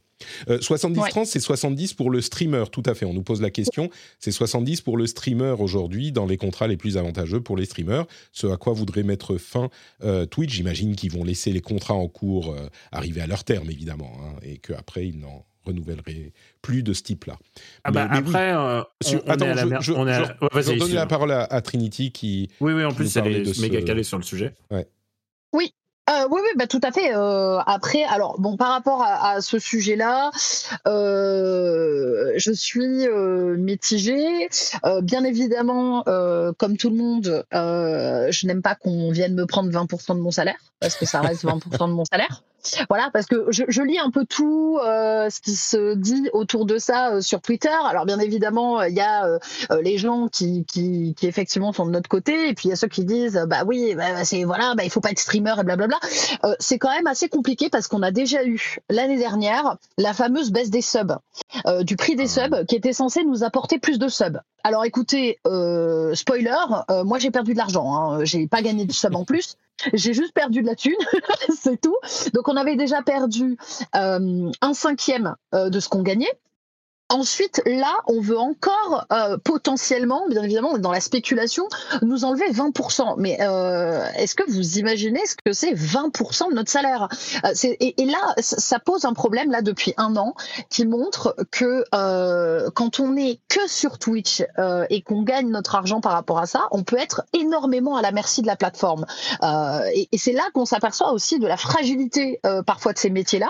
On le dit régulièrement qu'il y a l'instabilité euh, on n'est pas sûr, etc. Ben, la preuve, euh, si demain ils le font et qui décident de nous repasser pour ceux qui sont 70-30 en 50-50, eh bien on perd 20% de notre salaire et on ne peut rien dire parce qu'on utilise cette plateforme. Euh, donc, c'est même, plus que 20% puisque c'est ça serait 20% de enfin 20, 20 sur les 70% que tu as à ce stade. Donc ça représente une partie encore plus importante, ouais. Exactement. Et euh, donc forcément, moi, je suis pas, euh, je suis pas euh, enchantée. Euh, euh, si on parle aussi des, des, autres choses qui seraient éventuellement mises en place, moi personnellement, streamer sur notre plateforme. Alors là, je parle pour moi. Hein, bien évidemment, je ne suis pas la voix des streamers, je suis la voix de Trinity. moi, streamer sur une plateforme, j'en ai absolument rien à faire. Je suis en exclu depuis quasiment huit ans que je suis sur Twitch. donc moi, j'ai développé tout sur Twitch en fait. Le truc c'est que ouais quand ça fait longtemps et qu'on est en exclu depuis longtemps, euh, des lives etc ailleurs, euh, c'est pas vraiment quelque chose qu'on a qu'on a développé. Euh, donc euh, j'avoue que hier ça m'a fait un peu peur. Alors après pour contrebalancer ça, euh, souvent les gens qui sont en 70-30, c'est potentiellement des plus gros streamers. Donc oui on a plus de subs. Donc oui normalement c'est pas censé nous mettre à mal dans le sens de la survie de notre chaîne. Donc normalement, on, doit pouvoir euh, continuer euh, à, survivre, sachant qu'en plus, potentiellement aussi, quand on est un euh, plus gros streamer, on a potentiellement plus d'OP. Ça ne veut pas dire que on se vend absolument à toutes les marques, parce que on est quand même beaucoup à faire très attention et on veut pas trop faire d'OP, mais on a aussi ce revenu alternatif. Donc bien évidemment que, les 20% en question représenteront une part plus faible de tes revenus globaux euh, que si tu uniquement sur euh, que tu si, tu comptais uniquement sur les revenus de Twitch, c'est clair. Bien sûr. Bien sûr. Après, moi, je pense à des gens qui sont 70-30 et qui 70-30 euh, et qui potentiellement ne font pas d'OP. Il y a des gens, c'est un choix délibéré, qui font très, mm. très, très peu d'OP et qui, du coup, n'ont pas de, rentrée régulière. Donc, c'est moi, ce qui me gêne le plus, c'est que, bah, effectivement, on peut nous enlever du salaire comme ça en claquant des doigts, mais il faut, faut rappeler quand même et je pense qu'aussi ça joue beaucoup là-dessus, euh, bon, bah, Twitch, ça reste une entreprise qui veut faire de l'argent. Il faut savoir que Twitch, à l'heure actuelle, c'est déficitaire. Euh, c'est vraiment euh, déficitaire. Donc là, je pense que depuis le rachat d'Amazon, ils essayent de mettre en place des choses aussi pour réengranger de l'argent. Donc ça, c'est une chose. Et euh, à côté, moi, ce qui me pose le plus de problèmes, et j'ai pas trop suivi, on verra ce qu'ils nous disent là-dessus, moi, c'est le côté des pubs, en fait. Euh, personnellement, euh, les pubs, euh, c'est, je, on était à la base un média un peu, entre guillemets, underground, pas comme la télé, etc., etc. Et plus on avance dans le temps, plus on devient une télévision en direct, de la pub euh, et, plein de choses qui arrivent comme ça. Euh, donc un peu de pub, ça me dérange pas à partir du moment où on peut la gérer, mais si on commence à être submergé de pub, euh, je, pense que c'est se tirer une balle dans le pied pour moi il parle de motivation à mettre de la pub, incentives en anglais. Euh, alors qu'est-ce que ça va être? Peut-être des taux euh, de partage plus importants si on en met plus, euh, des revenus minimums si on met tant de pubs. Ils avaient joué avec ça il y a, il y a quelques temps. Oui, mais est-ce que tu as vu les résultats de ça? Par rapport à par rapport à ça. En fait, euh, c'est-à-dire qu'il y avait quelque chose qui avait été annoncé. Alors moi, je moi ça m'intéressait pas. Il y avait quelque chose qui avait été euh, qui avait été annoncé et en fait, quand on regarde les petits streamers qui ont voulu tenter euh, ce, ce, côté publicité, temps par heure, etc. C'était des revenus garantis en, cas de temps de publicité par heure. voilà, mais ces revenus garantis, en fait, ils sont adaptés bien évidemment en fonction de ton nombre de viewers et en fait, les revenus étaient très bas pour certains par mm. rapport au nombre de publicités que ça faisait. Donc euh, c'était un peu euh, finalement dans la pratique, euh, ça allait être quelque chose qui, qui pouvait rapporter beaucoup d'argent si effectivement tu avais une très grosse communauté. À partir du moment où tu étais un plus petit streamer, etc., c'était anecdotique au niveau de l'impact que ça pouvait avoir sur ta chaîne. Donc je trouve que ça prend une direction assez problématique. J'ai l'impression que beaucoup de streamers sont de cet avis-là, quoi. Daniel, toi, t'en penses quoi? Je disais euh, euh, tout à l'heure que tu es aussi un, streamer. C'est vrai que tu, occupes une bonne partie de ton activité sur Twitch. Alors moi, j'ai d'abord j'ai eu la choix de découvrir la chaîne de Trinity. J'ai profité de cette occasion. Franchement, il faut, faut profiter des choses. J'ai vu qu'elle avait 104, 193 000 followers. Moi, je suis beaucoup. je, suis, je suis, pour moi, franchement, ce que je gagne avec Twitch, euh, c'est des cacahuètes euh, et c'est des cacahuètes comparé à ce que gagne Trinity. Mais par contre, je dois avouer un truc, c'est que euh, Twitch pour moi a vraiment décollé au moment avant le confinement et ensuite pendant le confinement bien évidemment et, c'était devenu une source de revenus alternative parce que j'avais j'avais beaucoup moins de travail, j'avais zéro pige. je, je, suis journaliste, je suis auteur à, côté. voilà, j'avais zéro boulot et c'était un vrai bon soutien en, en 2020, je dirais. En 2000... Et là, en 2021, et Trinity a bien, bien mis le doigt sur ce moment-là. J'étais en vacances tout peinard avec mon gosse en Normandie. Et là, on m'envoie, des messages genre, euh, Pouillot m'envoie un message, il me dit, hey, vous, faites, vous êtes en train de vous faire couillonner. Et, euh, et, du jour au lendemain, il a fallu que je fasse des, des quotas d'heures. Et en plus, euh, les rémunérations ont baissé euh, au moins de 30% pour moi. Et pour, déjà, pour toi, ça n'a pas... été compensé euh, au bout du compte Non, non, non, il n'y a, euh, a pas une seule compensation, mais pas une virgule de compensation. Ce, que, ce que je veux dire par compensation, c'est qu'avec le prix de l'abonnement plus faible, est-ce qu'il y aurait eu plus de gens qui se sont abonnés? Ça n'a pas été le cas. Non, non, non. Il y a eu des, il y a eu, il y a eu des gens qui, qui soutiennent hein, tout ça, mais moi, mon nombre d'abonnés, je ne sais pas combien à Trinity, mais, mais moi, c'est, voilà, c'est, c'est c'est ouais, c'est resté stable quoi entre le. C'est resté stable, mais par contre pour le même pour le même temps. Alors après, j'ai jamais considéré ça comme un job parce que je considère ça plutôt comme un passe-temps. C'est le truc toi, que je déjà fais. 50-50, euh, j'imagine. Oui, c'est ce que tu disais. Moi, moi, je suis un, je suis un, comment on dit déjà, un partenaire. Je suis un partenaire, d'accord. Et, mais comme euh, Trinity, euh, je stream pas ailleurs et j'aurais aucune envie de streamer ailleurs. C'est vraiment euh, parler de jeux vidéo et de cinéma euh, qui m'intéresse, tu vois. Il y a, y a mais, cet aspect aussi qu'on peut, qu'on peut évoquer. Excuse-moi, je te, je te laisse finir. Non, non, et, et euh, juste pour finir, je fais un peu le même état des lieux que, que Trinity.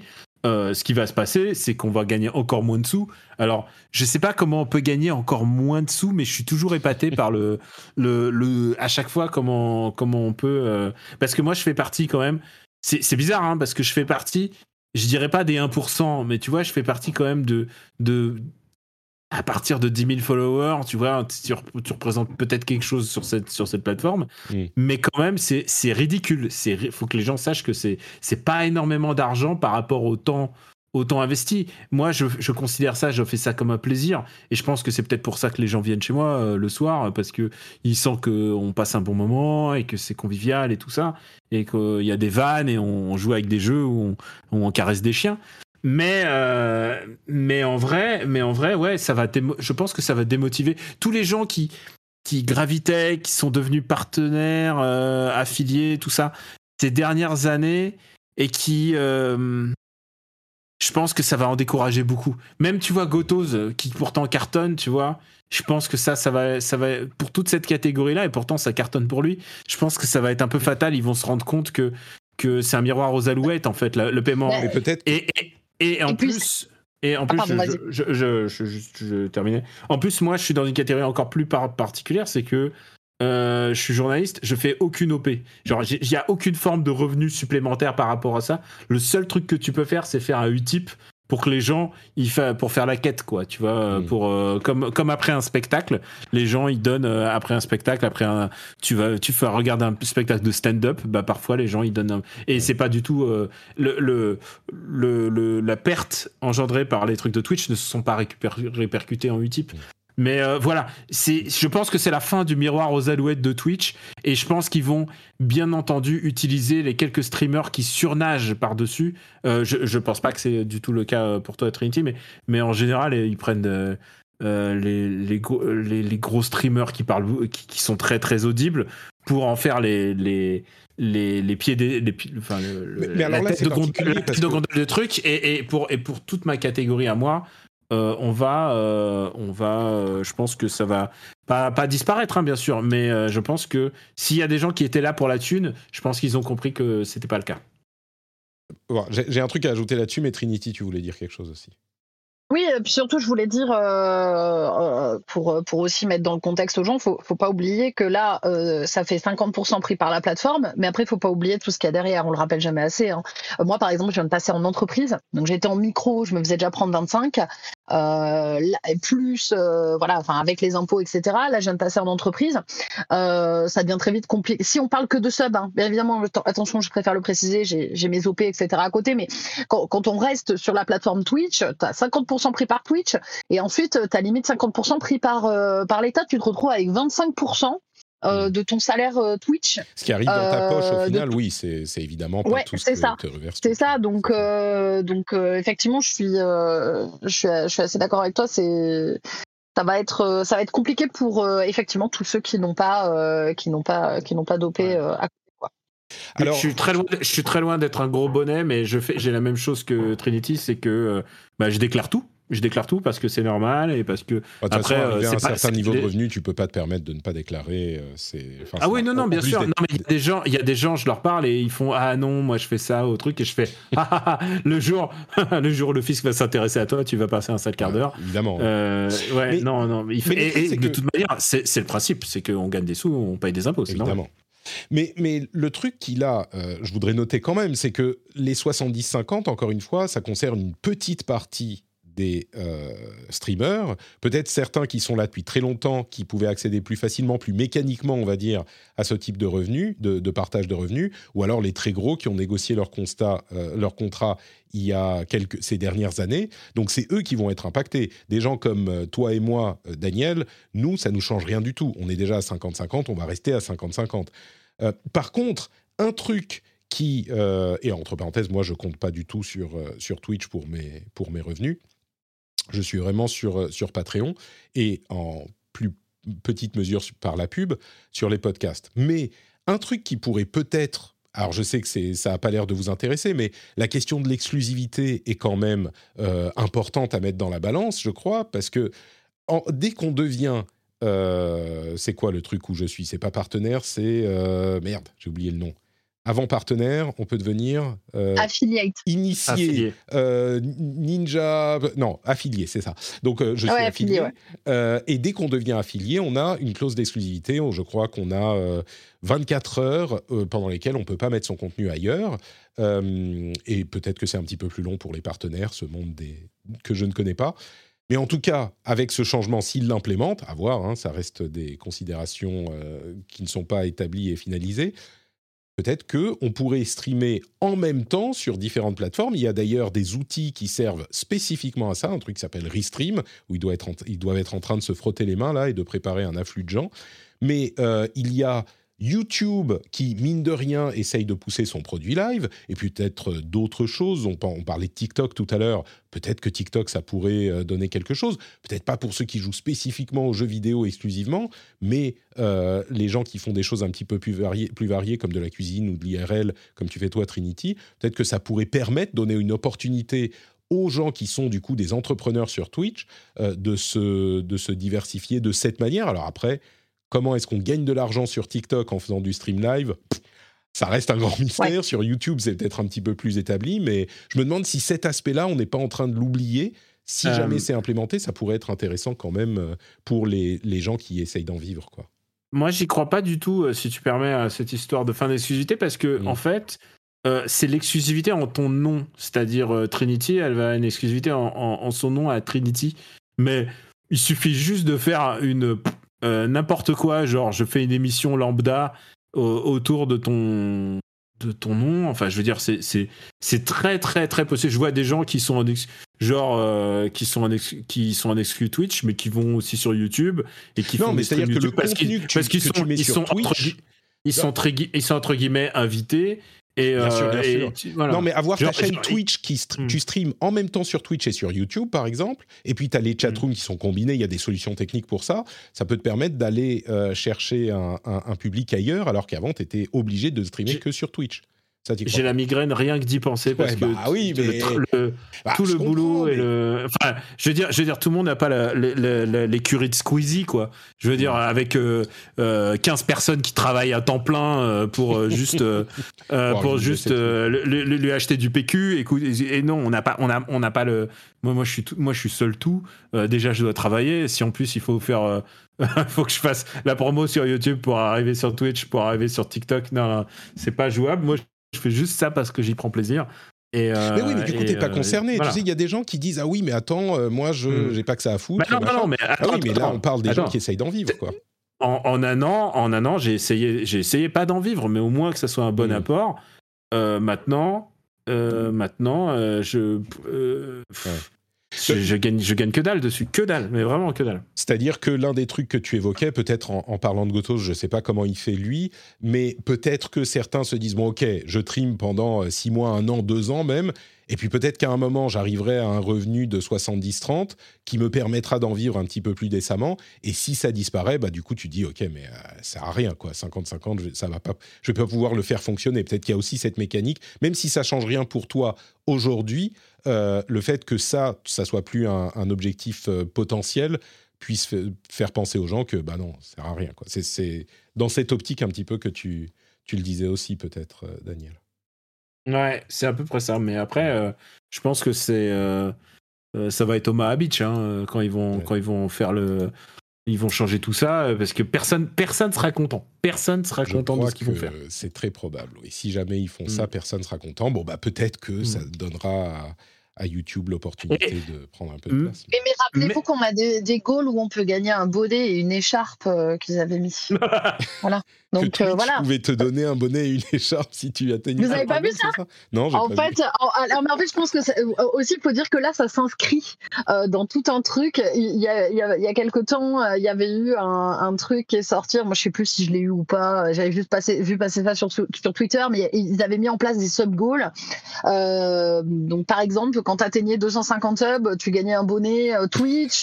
Quand tu atteignais tant, tu gagnais une écharpe. Bon, sachant qu'on Bah, arrive juste à l'été. Non, mais c'est bien tu parce vois, que tu n'auras et- plus d'argent pour te chauffer l'hiver prochain de toute façon parce qu'ils vont changer les revenus, donc tu auras, ton bonnet. Bon, je vais, quand même, je vais quand même rappeler un tout petit truc pour me faire un tout petit peu euh, l'avocat du diable. Attention, un tout petit peu l'avocat du diable. Euh, et- il faut quand même rappeler que, encore une fois, Twitch, peut-être même encore plus que YouTube, ça coûte très très cher à faire tourner. Oui, Tu l'as rappelé exactement. en début de euh, Ouais. d'émission, euh, Twitch n'est pas bénéficiaire. Donc, ils- contrairement à YouTube, ils font pas d'argent, ils gagnent pas d'argent. C'est une entreprise qui perd de l'argent. Et on nous Mais Amazon Prime aussi. Pardon? Je crois qu'Amazon Prime aussi est déficitaire. Tout ça, c'est oui des non. services déficitaires pour, pour obtenir un marché et tu fais du service en Non, rajoutant des produits qui sont déficitaires. pour Prime, que, au bout d'un moment, voilà. ça sert Amazon, mais Twitch, ça sert personne d'autre que Twitch. Là, en l'occurrence, il n'y a pas de mécanisme qui fait qu'il y a un autre truc attaché à Twitch qui gagne de l'argent. Euh, on nous dit dans la chatroom, ah mais c'est grave, 50%, euh, c'est, c'est, ils se gavent. Écoute, euh, je pense que les gens se rendent pas compte, ils allument leur ordinateur, ils mettent, ils tapent Twitch dans leur URL, ils se rendent pas compte de toute l'infrastructure qu'il y a derrière et de tous les coûts qui sont engendrés. Alors, je sais pas si c'est juste ou pas que machin, et c'est une, c'est une considération qui est importante aussi, mais il faut pas oublier dans cette discussion que l'infrastructure de Twitch, ça coûte très très très cher, et quand on l'utilise pour regarder ou pour streamer, comme je le fais moi souvent, bah, j'utilise cette infrastructure. Alors peut-être qu'ils devraient dire, bah voilà, ça vous coûte tant, euh, si vous voulez streamer, il faut payer, euh, je sais pas, 500 balles par an, si vous, euh, enfin 500 balles par mois, si vous avez tant et tant de euh, viewers, peut-être que c'est comme ça qu'ils devraient faire, Mais quelle que soit la somme qu'ils mettraient, c'est pas gratuit. Le fait d'utiliser ça, à eux, ça leur coûte de l'argent. Donc s'ils répercutaient les sous que ça leur coûte, et c'est évidemment difficile à découper de cette manière, mais s'ils répercutaient les sous que ça leur coûte pour chaque personne d'utiliser la plateforme, peut-être que la discussion serait plus saine. Euh, et bien sûr, ils veulent pas le faire comme ça parce qu'après, les gens diraient bon, ok, je te paye tant et après tout l'argent est pour moi. Il n'y a pas de 50, 70, machin. Évidemment. Mais je pense que c'est important à rappeler aussi parce qu'il y a beaucoup de gens qui euh, pensent que euh, ce type de revenus sont oui, bien sûr. Mais Ouais, si, rien que le prix si- des serveurs. Ouais. Mais s'ils gardent un service comme ça, c'est parce qu'ils sont trop contents d'avoir un truc où ils sont leaders. Et ils le garderont tant qu'ils seront leaders et tant que ça leur, tant que ça leur apporte une aura supplémentaire, ils seront ravis de le garder.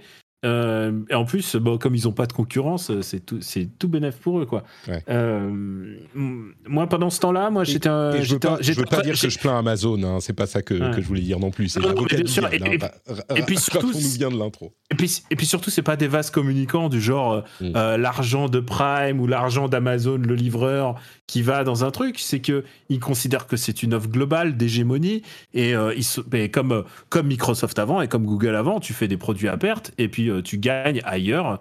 euh, et tu gagnes en aura et tu gagnes. Ils ont plein. Tu sais quoi Leur modèle financier, que si tu te replonges dans les années 2000, c'était pas si évident de voir comment ils allaient faire leur beurre. Et finalement, tu vois, bah, toutes ces entreprises génèrent des milliards. Et d'ailleurs, euh, pendant le pendant l'enregistrement, je suis allé voir mon compte en banque pour savoir si j'avais assez sur mon compte pour acheter twi- à Twitter. Et non, non, j'ai j'ai pas assez. T'as- assez pour acheter un tweet. Ouais, c'est déjà pas mal. C'est déjà pas mal. Je suis pas, je suis pas sûr. hein. C'est borderline. hein.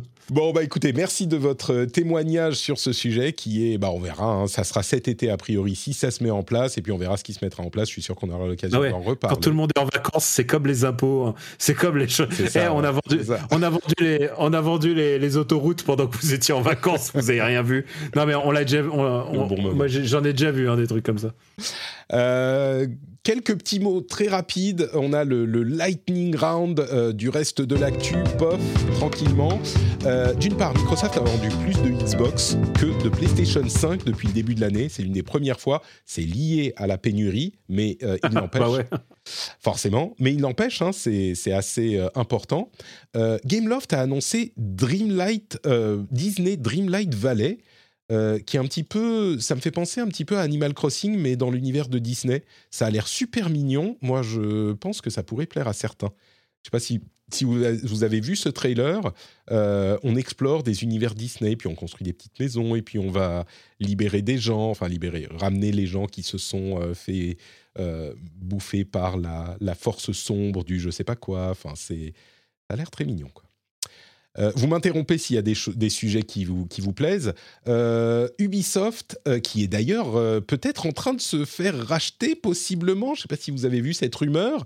Alors, ça reste une rumeur, mais il y aurait des, des sociétés qui seraient en train d'étudier des fonds de. De, de- C'est moi, j'avoue, j'avoue, j'étais en train de. Je me suis dit, comme, comme j'ai pas pu racheter Twitter, je me suis ça, dit, tiens, je m'appellerais bien Assassin's Creed. T'as pas assez d'argent pour acheter Twitter parce que tu es en train de discuter avec Yves Guillemot. Alors, on se souvient qu'ils avaient déjà eu un problème euh, d'acquisition contre lequel ils s'étaient battus. Aujourd'hui, il semblerait que Guillemot, dont plus personne de la famille n'est dans le- la boîte, et enfin, il a l'air fatigué, peut-être qu'il serait pas contre. Mais à côté de ça, il y a un leak sur Project Q qui est sorti. Et Project Q, euh, comment dire? C'est un arena, euh, un, euh, brawler en PVP, donc euh, deux équipes de quatre, je crois, en free-to-play, qui est avec un look, bah, c'est un petit peu un look stylisé Overwatch. C'est un peu, c'est un peu combien de fois ils vont essayer de faire un truc comme ça avant qu'il y en ait un qui marche. C'est un petit peu lassant, mais en même temps, s'il y en a un qui marche, c'est euh, plein de. Pia nous disait la dernière fois, les gens qui font du free-to-play, ils t'en développent 15 et il y en a un qui marche et 14 qui perdent de l'argent. Bah, peut-être que Ubisoft est sur cette, euh, sur cette réflexion. Moi, je dis pourquoi pas, mais c'est vrai qu'il y a beaucoup de gens qui ont poussé de lourds soupirs. Euh, Wii Sports arrive demain. Pardon, pas Wii Sports. Nintendo Switch Sports arrive demain. Si vous voulez jouer, si ça vous manque euh, Wii Sports, bah, vous pouvez. Sinon, vous pouvez attendre Splatoon 3 qui a été annoncé pour septembre. Donc, euh, si vous ça, ça vous manquait, si Splatoon, ça vous manquait, bah, il arrive euh, ce, ce euh, mois de septembre. C'est con qu'il manque l'été, hein. Parce que c'est vraiment un jeu d'été. c'est vraiment un jeu d'été et ils auraient pu essayer de l'avoir pour cet été, mais en fait, bah, comme, il, comme il a pris du, pas du retard, mais comme il avait pris deux mois de plus, bah, du coup, ils ont avancé euh, Xenoblade. Alors, je suis très très content de jouer à Xenoblade 3, mais euh, c'est con pour Splatoon 3 parce que honnêtement, tu vois la gueule du jeu, euh, c'est un jeu à sortir au mois de juin, au mois de juillet, quoi. Écoute, euh, je suis Il, va- sûr il va que- s'en vendre, il va s'en vendre. Oui, c'est ça, c'est ça. Je pense que ça devrait aller. La, la grande question qui reste, c'est quelle est cette partie euh, solo Peut-être qu'ils avaient l'air de teaser euh, de, de Splatoon 3. Ah, bah, alors c'est ça qu'on oublie de Splatoon, hein, parce que c'est que le solo de Splatoon, il est mortel. Mm. Et euh, les DLC de Splatoon 2, ils étaient vraiment super. Donc euh, j'ai hâte de voir ce que ça va donner. Euh, vraiment, Splatoon, j'y serai day one. Alors que, tu vois, moi, les jeux de tir, a priori, tu vois. Bah, c'est ce que tu me Mais disais, moi, ouais, tu- les FPS, c'est pas ton truc. Mais, là, mais, tu- TPS mais, mais, mais- mais moi, mais moi, taper les gens avec un rouleau de peinture, et oui, oui, je suis d'accord. Euh, Sega est en train de retirer de la vente les jeux Sonic individuels pour nous vendre le. Comment il s'appelle Sonic Forever, Sonic euh, Origins. Origin, ça Origins. la compile. Euh, la compile qui, est, qui arrive là bientôt. Donc, euh, bah, si vous voulez les jeux individuels, je ne sais pas s'ils sont encore en vente, mais ils le sont plus longtemps. Donc, euh, filez les acheter. Et quoi d'autre?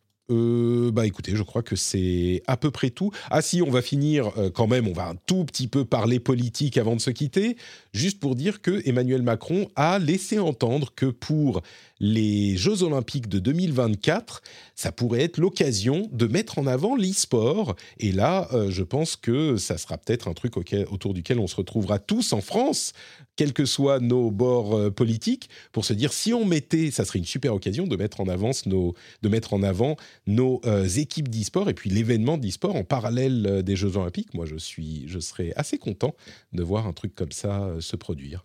Donc, euh, Macron d'émission. Macron d'émission, t'aimes pas l'e-sport. Toi, t'es contre. non, mais. pff, Non, mais les Jeux Olympiques, déjà, euh, j'étais pour, mais pas, dans, pas en France, alors. euh.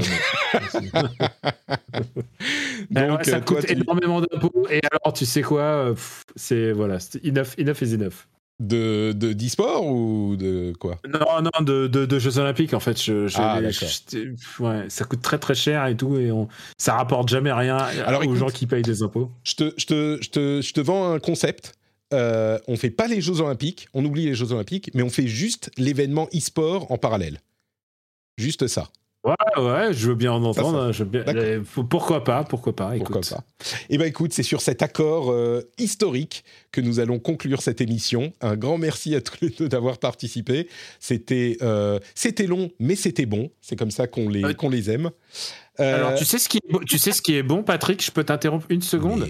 C'est que j'ai vu, j'ai vu que Trinity, elle sort un bouquin de cuisine et je suis en train de regarder les recettes, Oh, et les recettes et je regarde les crevettes au tempura et attention, là le, le rougail au tofu et franchement ça a l'air très bien. Donc euh, c'est je t'ai fait une promo gratuite, mais euh, Ah bah voilà, merci. c'est- Franchement, là, moi, je me- si tout pouvait être des bouquins de cuisine et, et, et pas juste des headshots, voilà, c'est, euh, ce serait mon message positif de ce, de ce podcast. Eh, écoute, Trinity, ses meilleures recettes euh, en vente à la Fnac, notamment. Et, Oh là là, et- mais et vous êtes que. trop gentil. 19,99€. Franchement, moi, je trouve que c'est une, euh, c'est une pitance pour tant de, de, de, de délices. Euh, Regardez-moi ça, Yam. Et ben, juste- trop gentil. Justement, bah, du coup, je, do- je donnerai la parole à, à Daniel après, mais du coup, Trinity, dis-moi où est-ce qu'on peut te retrouver euh, sur Internet et en librairie, euh, clairement. Alors, sur Internet, toujours sur la chaîne Twitch Trinity, tout simplement, et euh, sur mes différents réseaux, notamment Insta et TikTok, auxquels je me mets pour du voyage, trinity.twitch. Magnifique. Merci beaucoup. On mettra le lien vers ton compte Twitter dans les notes de l'émission, comme d'habitude. Euh, Daniel, où peut-on te voir jouer? Alors, j'allais dire Earth Defense Force, mais en l'occurrence, peut-être euh, euh, Elden Ghostwire Ring, Tokyo ou Elden Ring, effectivement. Ouais, Euh, bah, et puis Elden Ring, il y en a plus que pour. Il en a plus que pour deux soirées, à mon avis, Elden Ring, suivant la difficulté des boss. Alors, euh, vous pouvez me retrouver sur Camille Robotics euh, sur Twitch, twitch.tv slash Camille Robotics. Évidemment, euh, je suis producteur et présentateur de podcast After Hate qui est en ce moment en hiatus parce que mon camarade est en, est en train de plein déménagement à Los Angeles et, visiblement les déménagements c'est compliqué là-bas. et bien entendu Super Ciné Battle qui est maintenant le, porte-étendard du, du, cinéma. En ce moment on est en train de parler des films des années 50 et euh, voilà, c'est un podcast où on parle de amoureusement de cinéma sans, trop se prendre la tête, mais euh, quand même euh, avec précision parfois. Et, bien entendu, bah, sur Gamecult aussi, vous pouvez me retrouver de temps en temps. Et à l'occasion, j'ai écrit des articles sur les blockbusters sur le site de slate.fr. Qu'est-ce que j'ai d'autre à ajouter? Absolument rien. Voilà, Camille Robotique sur les réseaux sociaux. Et, sinon, sinon bah, si, vous, si vous avez un TikTok de bouche, je suis toujours curieux de voir ce que vous faites. Et, bah, vous pourrez allez euh, le lui linker sur son Twitter, qui sera en lien dans les notes de l'émission, bien sûr. Merci beaucoup, Daniel, d'avoir été avec nous. Euh, merci à toi, merci à, Trinity. Mais merci, merci, à, tous les deux. Pour ma part, c'est NotePatrick, notepatrick.com. Vous savez que vous pouvez soutenir l'émission sur patreon.com slash rdvjeux. Vous savez aussi que quand vous mettez vos clés dans le bol, ça fait cling Et là, Patrick Clean Patrick, c'est euh, la mécanique la plus importante de tout le podcast game. Donc, euh, je vais copier ça. Patreon. ah, mais tu vois, voilà, exactement. Et tu n'oublie pas, hein, Daniel, c'est Cling Patrick qu'il faut dire. Tu vois, c'est ça qui est important. Et vraiment, les gens, ils y pensent comme ça. ah, mais écoute, euh, c'est un truc physique? Mais c'est c'est pas en une fois, hein, mais c'est un conditionnement pavlovien que tu installes, que tu instigues dans l'esprit des auditeurs, petit à petit, qui s'insinuent dans leur, euh, dans leur subconscient. Et au bout d'un moment, euh, effectivement, ils sont pris d'une sorte de, de, de, mouvement involontaire. Quand ils mettent les clés dans le bol, ils se dirigent, euh, malgré eux, vers le PC. Ils tapent patreon.com slash rdvjeux et ils considèrent l'idée de devenir patriote. Je ne dis pas qu'ils le font automatiquement, mais ils le considèrent. Donc, ligne patriote. quoi je, vais, je vais écrire toute une narration comme ça. je vais écrire toute je vais écrire un récit comme ça, et, euh, et, je trouve ça, je trouve ça magnifique. Mais j'ai beaucoup appris à ton contact, donc euh, je bois tes, tes suggestions. Eh ben écoute, on, on, se reparle après euh, l'émission pour cette histoire de comment faire des sons dans les, les émissions. tu vois, comme par exemple celui-là. Quand je fais des blagues, généralement, euh, c'est ça qui se passe dans la tête des auditeurs. Bon, euh, on vous remercie de nous avoir écoutés. On continue avec l'after show avec euh, les Patriotes dans une seconde, mais je fais encore une grosse bise à Trinity et à Daniel. Merci d'avoir été avec nous. Merci. Bon voyage à Trinity. Et bisous à Daniel également. Ciao à tous. On lance le générique de l'émission. Ciao. Salut.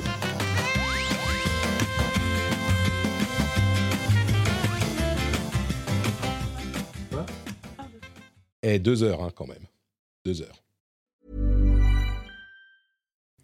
Hi, I'm Kara Berry, host of Everyone's Business But Mine, and I am an all inclusive addict. Enter Club Med, the best all inclusive for you and your family. With resorts worldwide, from their family flagship resort, Club Med Punta Cana, to their only mountain resort in Canada, Club Med Quebec, they have everything you need to relax with their 20 plus sports activities, wellness programs. You can dine on delicious cuisine and make memories with your family. So book your next getaway with Club Med. Visit clubmed.us or call 1 800 Club Med or your travel advisor.